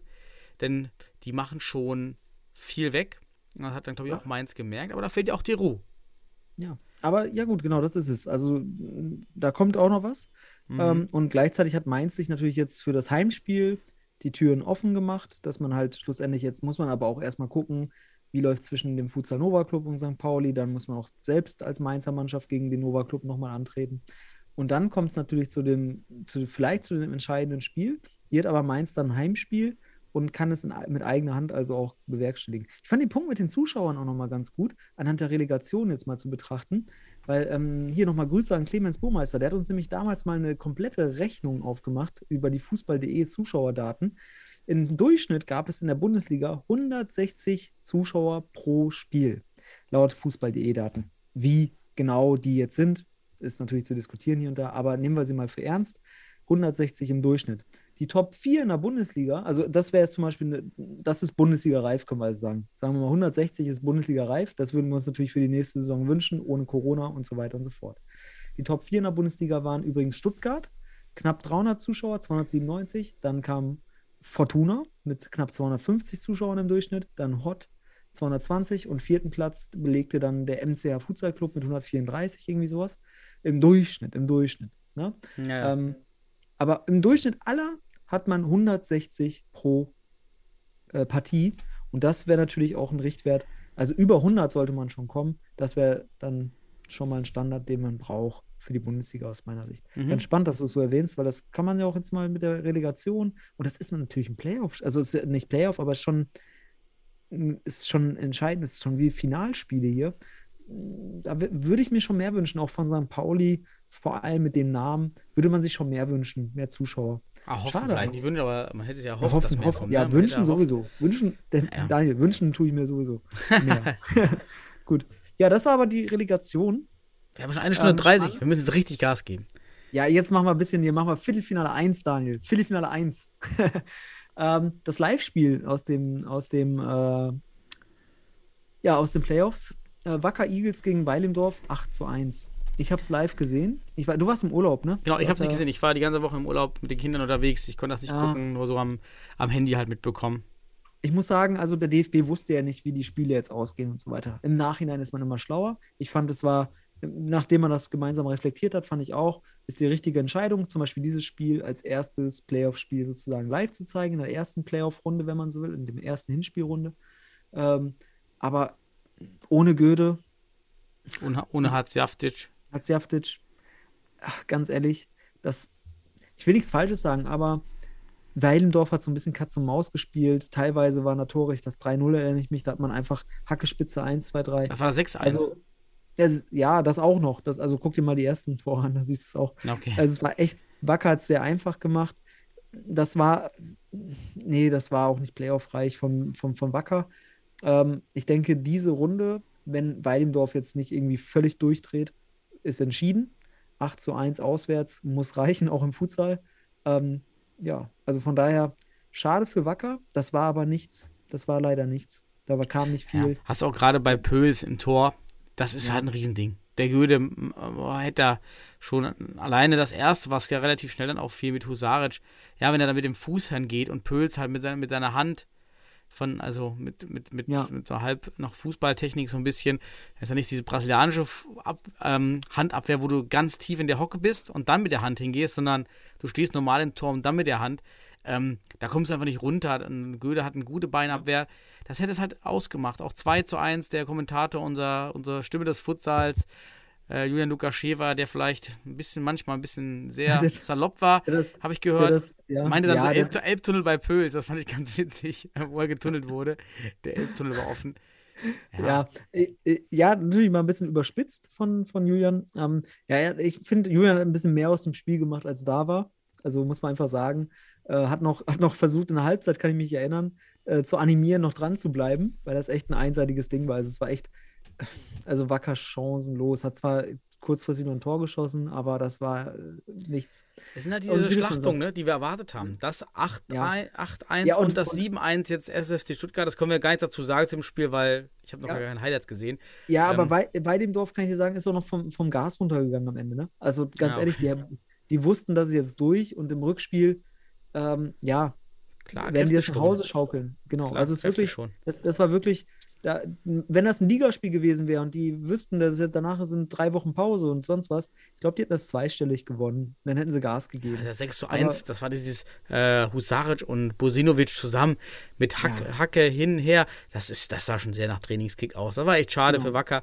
Haben eine gute Saison gespielt, aber klar, wenn jetzt zentrale Spieler fehlen, ist schwer. Vielleicht können die Jungs jetzt im Rückspiel mit denen da nochmal richtig äh, überzeugen, überraschen. Bin Und gespannt. Genau. Kommen wir aufs Viertelfinale 2. Und Mhm. zwar für mich ein, ein überraschendes Ergebnis. Aber auch zu erklären, muss ich sagen, wenn ich mir die Highlights anschaue. Ähm, Düsseldorf gegen Hohenstein nur, nur 2 zu 4, nachdem man ja schon eigentlich äh, zweistellig verloren hatte mal gegen, gegen Hohenstein. Wobei man muss sagen, bei Hohenstein fehlt natürlich auch Substanz, ne? Kannst Ja. du ja mal uns ausführen, ne? Genau, das ist natürlich großes Ding. Erstmal waren 250 Zuschauer da, ja, das war schon mal gut. 100 nur eben im Spiel Wacker. Wacker war immer eher am unteren Rand. 250 waren im Castello. Ohne Garibaldi und Ribeiro, das sind eben die zwei Top-Spieler bei Hohenstein-Ernsthal. Und dann kam ja im Spiel, soweit sei vorweggegriffen, Fogassa, auch der Ja, drittbeste auch, ja. Spieler, Ja. gelb-rot. Klar, das, äh, da, das zehrt. Auf der anderen Seite waren die Jungs halt auch gut motiviert, also da was zu machen. Und man hat eben endlich mal eine Alternativtaktik probiert. Ähm, von Fortuna Düsseldorf, nämlich direkt mit den Flying zu starten. Wir haben doch immer gesagt, wir haben Christe Ja, man das ist der beste Podcasts. Spieler am Fuß, Genau. Torwart vielleicht. Und ja, einfach probieren, einfach mal machen. Ich meine, wenn man dann das Tor fängt am Anfang, Ja. so what, hast, dann hat man, Man genug hat- Zeit. Und hier ging es aber gut. Ja, man hat ja aber auch noch ein Tor gefangen, ne? Also auch dabei. Aber ganz ehrlich, das, was beim Ende dabei rumgekommen ist, war es wert. Weil Ja. so gut hättest du gegen Hott niemals 4 gegen 4 gespielt. Auch wenn bei Hott was gefehlt hat. Die sind immer noch 4 gegen 4 dann deutlich besser. Ähm, auch in der Defensive einfach viel st- stärker dann gegen dich, wenn du nur mit vier Mann angreifst. Und dann, ich glaube, man hört uns zu. Der, der, der, der Futsal-Geist unserer Gespräche ist irgendwie übergegangen. Auf einmal beginnt man oder geht man da wirklich seit an, direkt mit dem Flying ans Werk. Und dann sieht man auch, wie Hot reagiert. Hot reagiert dann halt auch, die stellen sich tief und lauern natürlich. Aber wenn du dann einmal Mhm. durchkommst und dann prallt mal ein Ball ab, wie beim, beim, beim Tor von Thiemann, dann ist das Ding drin und dann führst du auf einmal und das ist wieder ein psychologischer Vorteil. Und das heißt, du kannst also aus dieser Taktik auch psychologische Vorteile gewinnen, natürlich. Und im Gesamtergebnis sieht das deutlich besser aus, als wenn du es wahrscheinlich mit 4 gegen 4 gespielt hättest. Mhm. Unabhängig davon, was, was Hot oder dafür für Spieler zur Verfügung. Übrigens macht Ja, ja also- auch Hott das 1 zu 1 durch Fogassa, macht Hott ja auch nur, weil Waffrek mit vorne ist. Also auch Genau. die genau. gehen dann auf einmal in Flying und nehmen das situativ mit. Ja. Und das macht ja Hott von allen so ein bisschen mit am besten, dass man auch situativ den Flying mal einsetzt. Mit Waffrek, der hat schon eine Bude gemacht und eine vorbereitet. Und Und zwei Buden schon gemacht. Gegen. Weilendorf. ja, richtig. Ja, jo. Ala, Ähm, Ala Aktion. Stimmt. Von daher, ähm, ja, das ist halt eine, eine schöne Sache. Sind auch schöne Tore gefallen, auch von Hott. Äh, einmal diese, ich fand die Freistoß-Variante schön. Vom Ja. Genau. 1 zu 2 mit Wittig, wo Oliveira da ablegt. Äh, Die zwei kreuzen sich, zwei, zwei, zwei, zwei potenzielle Schützen und legen ab. Das fand ich richtig schön, weil da, ich, ich habe Mhm. geguckt, ich hätte, ich hätte jetzt auch nicht gewusst, wie man das jetzt besser verteidigt, wenn man nicht weiß, was passiert. Ja, es war richtig gut. Also äh, sowieso Standards sehen wir bei den Top-Teams sind einfach super gut. Also die ersten, ja, doch die ersten zwei, drei Mannschaften, also auch Weidendorf und Stuttgart, sind einfach super gut in Standards, muss man einfach sagen. Die nutzen ihre Chancen auch da oder kreieren Chancen sehr gut mit Standards. Die anderen Teams natürlich auch. Mit der Bundesliga ist es auch alles insgesamt verbessert worden, aber hier sieht man doch noch Unterschiede, auch in der Kreativität. Fand ich auch super. Ähm, man muss aber auch sagen, das muss ich auch sagen, am Ende hat es halt für Düs Düsseldorf dann auch nicht gereicht. So ist es einfach. Und es wird wahrscheinlich, auch wenn man sich vielleicht noch Chancen ausrechnet, im Rückspiel nicht reichen. Ähm, auch wenn man Flying komplett spielt. Ist es aber aus meiner Sicht eine der wichtigsten Keypoints, um überhaupt bestehen zu können gegen Hohenstein und vielleicht für eine Überraschung zu sorgen. Also auf jeden Fall finde ich das Ergebnis überraschend. Ich fand noch beim einem Gegentor, fand ich, also De Groot hat eigentlich insgesamt ein gutes bis durchschnittliches Spiel, also durchschnittlich bis gutes Spiel gemacht, fand ich. Ähm, hier und da auch mit einem Aussetzer. Bei einem Gegentor kommt er raus wie ein Fußballtorwart, lässt sich dann tunneln von, von, von Ja, so Oliveira. eine Marotte, so eine Fußballmarotte von ihm noch. Ja, ja. Da kommt Ja, einfach nicht die Kreuzstellung. Das sieht man dann direkt, wie die Füße so über Kreuz stehen. Ja, das, das Ja. fehlt einfach. Also da ist er dann für mich leider nicht Top, Top 5 in der Liga. so ist es einfach. Ne? Also ähm, äh, zeigt sich dann bei solchen Situationen. Ist aber einfach, wie du schon sagst, am Fuß top, den kannst du immer Flying bringen. Also wir haben, ich, aus meiner Sicht hat man übrigens in diesem Spiel die beiden Flying, besten Flying-Torhüter gesehen. Mhm. Also mit Wawrik und mit, mit De Groot, die können es einfach, die kannst du so mit auf, also Wawrik hat es ja schon bewiesen, De Groot, beide Torjäger insgesamt schon. Stimmt, also ja. die besten, besten Torschützen als Torhüter. Ähm, das war interessant zu sehen. Ähm, ja, und ich bin gespannt auf das Rückspiel. Ich schätze aber, dass Hohenstein sich da jetzt keine Blöße geben wird, sondern konzentriert rangehen wird. Ähm, ja, aber ohne die drei wird's, ist es nicht leicht. Es ist einfach nicht leicht. Das, das 2-3 war, nee, das, das 2 zu 2 war auch so skurril. Da war wieder Waffrik der Linienkleber, der Uhu, hat ihn nämlich Ja. wieder viel zurückgehalten und dann kommt der schnelle Abwurf von De Groot und Dalterio läuft auf ihn zu und dann steht er im, ich sag immer im Nimbus, ja, wenn man da in, nicht, nicht, nicht Ja, kalb, so nicht ganz im. Nimbus, Ja. steht er einfach so auf sechs Meter, also nee, auf sieben, acht Metern, Nee, also kann er mit der Hand nicht Meter hin, ne? aber Ja. kommt viel zu spät. Ja, da, weil er Ja. einfach äh, nicht weit genug vorne stand und hätte er den Ball nämlich abfangen können viel früher. Ja. Also bei der Ballannahme stören oder einfach dann auf sechs Meter warten. Einfach versuchen, Kreuzstellungen dann irgendwie abblocken. Genau, weil da hast du mehr Chancen. Also du, Dalterio wird auf sechs Meter dir den Ball schwer vorbeischieben können. Der muss vorbeigehen, wenn er eine Chance haben will. Und wenn er vorbeigeht, kannst du dich noch lang machen. Das geht nicht, wenn du auf neun oder acht Meter stehst, wo er stand. Ja. Also es war kein Fisch und kein Fleisch. Aber das sind auch die typischen Schwächen von Wawrik. Ist eigentlich ein ganz guter, aber halt keiner der Topkeeper der Liga, weil er halt hier das, dieses taktische Verhalten als Torwart bisher grundsätzlich nicht gut unter Mhm. Beweis stellt. Entweder er steht viel zu tief oder er steht jetzt hier viel zu hoch. Obwohl er dann auch zu spät kommt, weil eigentlich kann er da stehen und kann den Ball abfangen. Mhm. Vielleicht wollte er vermeiden, dass der lange Schuss kommt über ihn rüber. Dann muss er halt auf sechs stehen und fertig und warten, weil dann hat er die Option. So hat er keine Option und dann ist das für Dalterio ein einfaches Ball vorbeilegen und dann ist er im Laufen, schiebt den Ball rein. Fertig. Und ganz bitter, das 2 zu 4, ganz bitter. Ne? Eine Minute vor Ende, äh, jetzt so ein Tor zu fangen, dann äh, Fehler von, von Brack beim Abspiel, beziehungsweise Klima kommt auch gut, rangerückt mit, macht dann Scorpion-Kick. ich Ja. nenne den mal Scorpion-Kick, diese, diese klassische Fu äh, Futsal-Defensiv- ähm. Ja. Ja. Macht er super. Und dann fängt man aus Sicht von Fortuna hier ein wirklich unnötiges Tor, was am Ende Ja. wirklich alles Ja. bedeuten kann. Da, da meine ich auch. Also ich habe gedacht, so, als ich das Tor gesehen habe, ich dachte mir, es fällt ja noch eins, aber dann habe ich gesehen, es ist auch wie der Kommentator, glaube ich, erwähnt hat, ist jetzt die letzte Minute oder so, ist in den letzten Minuten. Manchmal muss man sich auch mit einem 2 zu 3 zufrieden geben, damit man mit dieser Taktik vielleicht im Rückspiel dann noch ein, noch ein bisschen drehen kann. Zwei Tore ist jetzt kein Untergang. Auf jeden Fall nicht. War ein super Spiel von Fortuna. Aber es kann ein alles Entscheidendes und auch es kann der nötige Puffer sein, den Hohenstein dann braucht, um das Ding über die Zielgerade zu fahren, unabhängig davon, ob jetzt Fortuna mit dem Flying kommt oder nicht. Also von daher muss man sich überlegen, geht man noch aufs 3-3 in der letzten Minute oder lässt man das einfach 3-2 und spielt das sicher? So ist es äh, ja, leider dann noch zum 2-4 gekommen. Und das sieht natürlich besser aus für Hohenstein, weil Hohenstein natürlich jetzt auch, mh, ich will nicht sagen, ja, die gehen ja nicht auf, die gehen jetzt, die fahren jetzt nicht auf der Felge oder so. Die haben ja einen guten Kader. Da ist auch noch ein Elesi, der jetzt auf einmal reinkommt, der immer noch auch äh, gegen Fortuna ein Unterschiedsspieler sein kann. Aber Ja. ein Hohenstein ist, ist mit dieser Leistung auch und mit dem, der aktuellen Situation mit, um die drei besten Spieler vielleicht nicht so der Top-Favorit auf wir mal. Also auf jeden Fall wir waren, noch. waren wir zufrieden mit der Leistung des Teams, Genau. kann man nicht anders sagen. Und äh, ja, gucken, wie Ja. dann die Machtverhältnisse im nächsten Spiel sind. Und dann würde ich auch schon sagen, zeitmäßig kommen wir zum letzten Spiel. Der NCR Selstadt Nee. gegen den. Was denn? Viel, wir, wir, wir, haben- äh, hast schon Penzberg gegen Stuttgart, hast du auch Ja, schon ich habe noch keine Szenen gesehen. Das war halt gestern. Ja, also, machen, wir, machen wir gleich, sagen wir noch das Ergebnis. Aber ja, habe ich doch schon gesagt, mal- 1 zu 7. Habe ich doch auch gesagt, war es wieder so eine Schlachtung, äh, die wir vorher gesehen haben. okay, ich würde jetzt einfach NCA. Letztes HSV. Spiel. Oder hast ja. Ja. mach. Hier hätte ich mich natürlich, also muss sagen, 2 zu 5. Hört sich deutlich, also hört sich, hört sich schon an, als, als wäre die HSV Panthers hier das bessere Team gewesen. Ich habe mir das Spiel angeschaut und muss sagen, ja, ähm, schlussendlich in der zweiten Halbzeit für mich auch durchaus verdient für die HSV Panthers. Der MCH hat ein typisches Problem, das ich dir auch mal schildern kann aus meiner Zeit. Ähm, wir haben April, wir haben Fastenzeit, wir haben Ramadan. Und in meinen Viertelfinalpartien kann ich dir sagen, ich kann mich nicht erinnern, dass wir nicht einmal das Problem hatten, dass sechs oder acht Spieler sogar im Fasten, am Fasten sind. und dir dann in der zweiten Halbzeit, weil sie nichts trinken und nichts essen dürfen, halt nichts mehr vom Boden reißen können. Also das war mein Phänomen, im, also mal hier, es gab immer früher so, oh, der, der Rauch, der ist immer im Viertelfinale ausge, ausgeflogen. Ja, ich kann euch sagen, mein, der Kader war komplett am Fasten. Also meistens.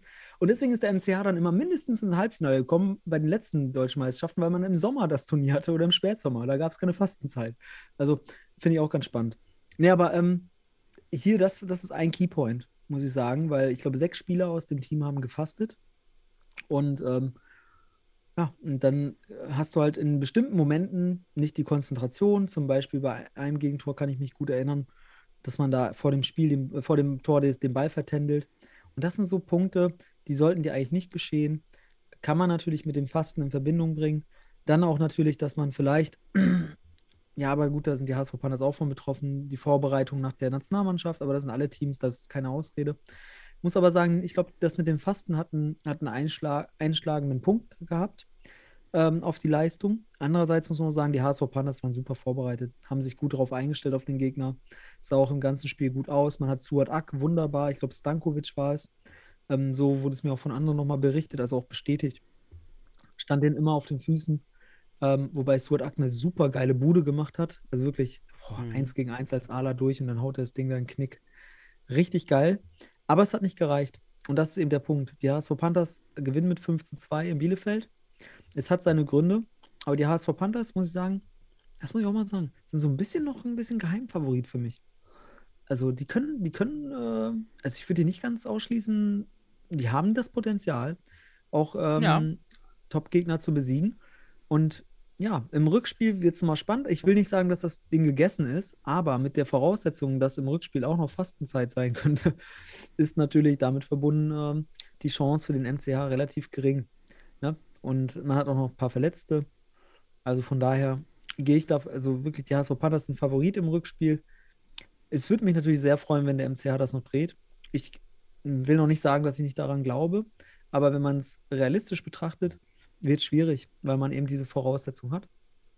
Und die HSV Panthers, ja, sollten fokussiert rangehen, weil es natürlich noch nicht gegessen, aber drei Punkte Puffer, äh, drei Tore Puffer ist schon, ist schon gut muss man schon sagen. Damit kann man leben. Ja. So, Punkt. Also ich, ich fand den Highlight-Szenen auch, dass der die HSV Panthers zu Recht dieses Spiel gewonnen haben. Hat man einfach gesehen, haben da auch einen guten Start gehabt. Die Torhüter haben irgendwie ähm, standen mehrfach immer wieder in so einem Nimbus, immer so zwischen Grundlinie und Sechser.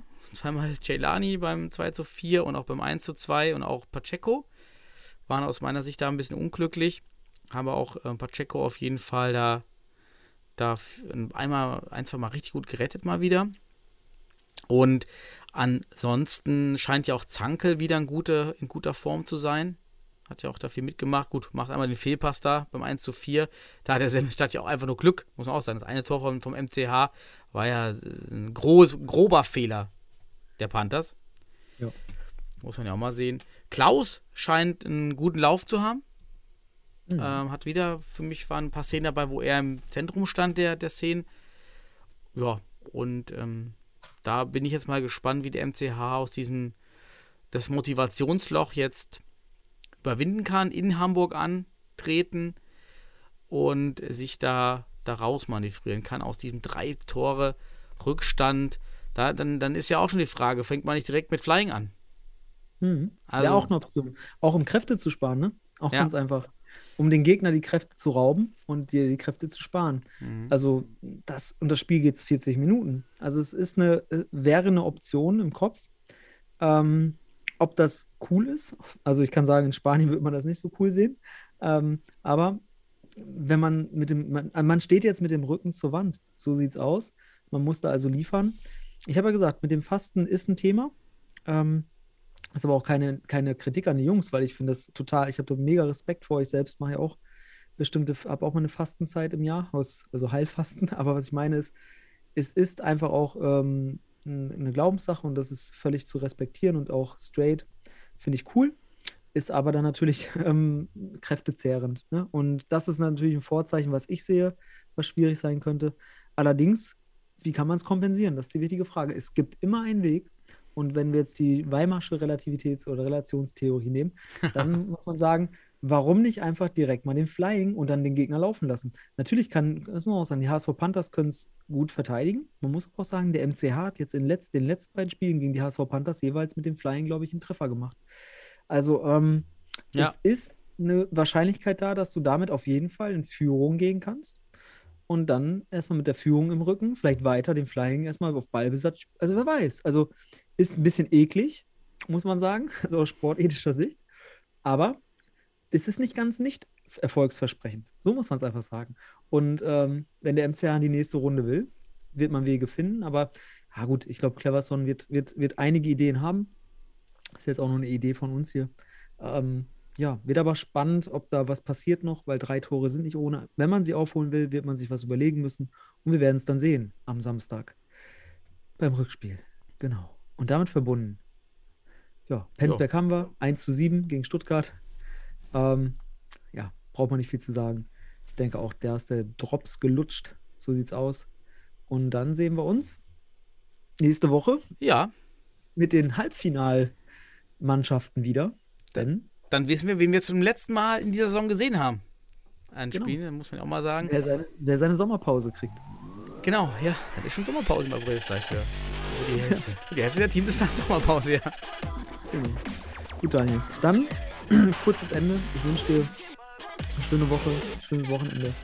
Und allen anderen auch. Bleibt alle gesund. Lasst es euch gut gehen. Genießt hoffentlich das schöne Wetter, das es noch geben wird. Und freut euch auf ein schönes Playoff-Wochenende. Ne? Ja, danke an dich, danke an die Zuschauer. Genießt Futsal, lebt Futsal, konsumiert Futsal. Bis nächste Woche. Ciao. Ade. Tschüss.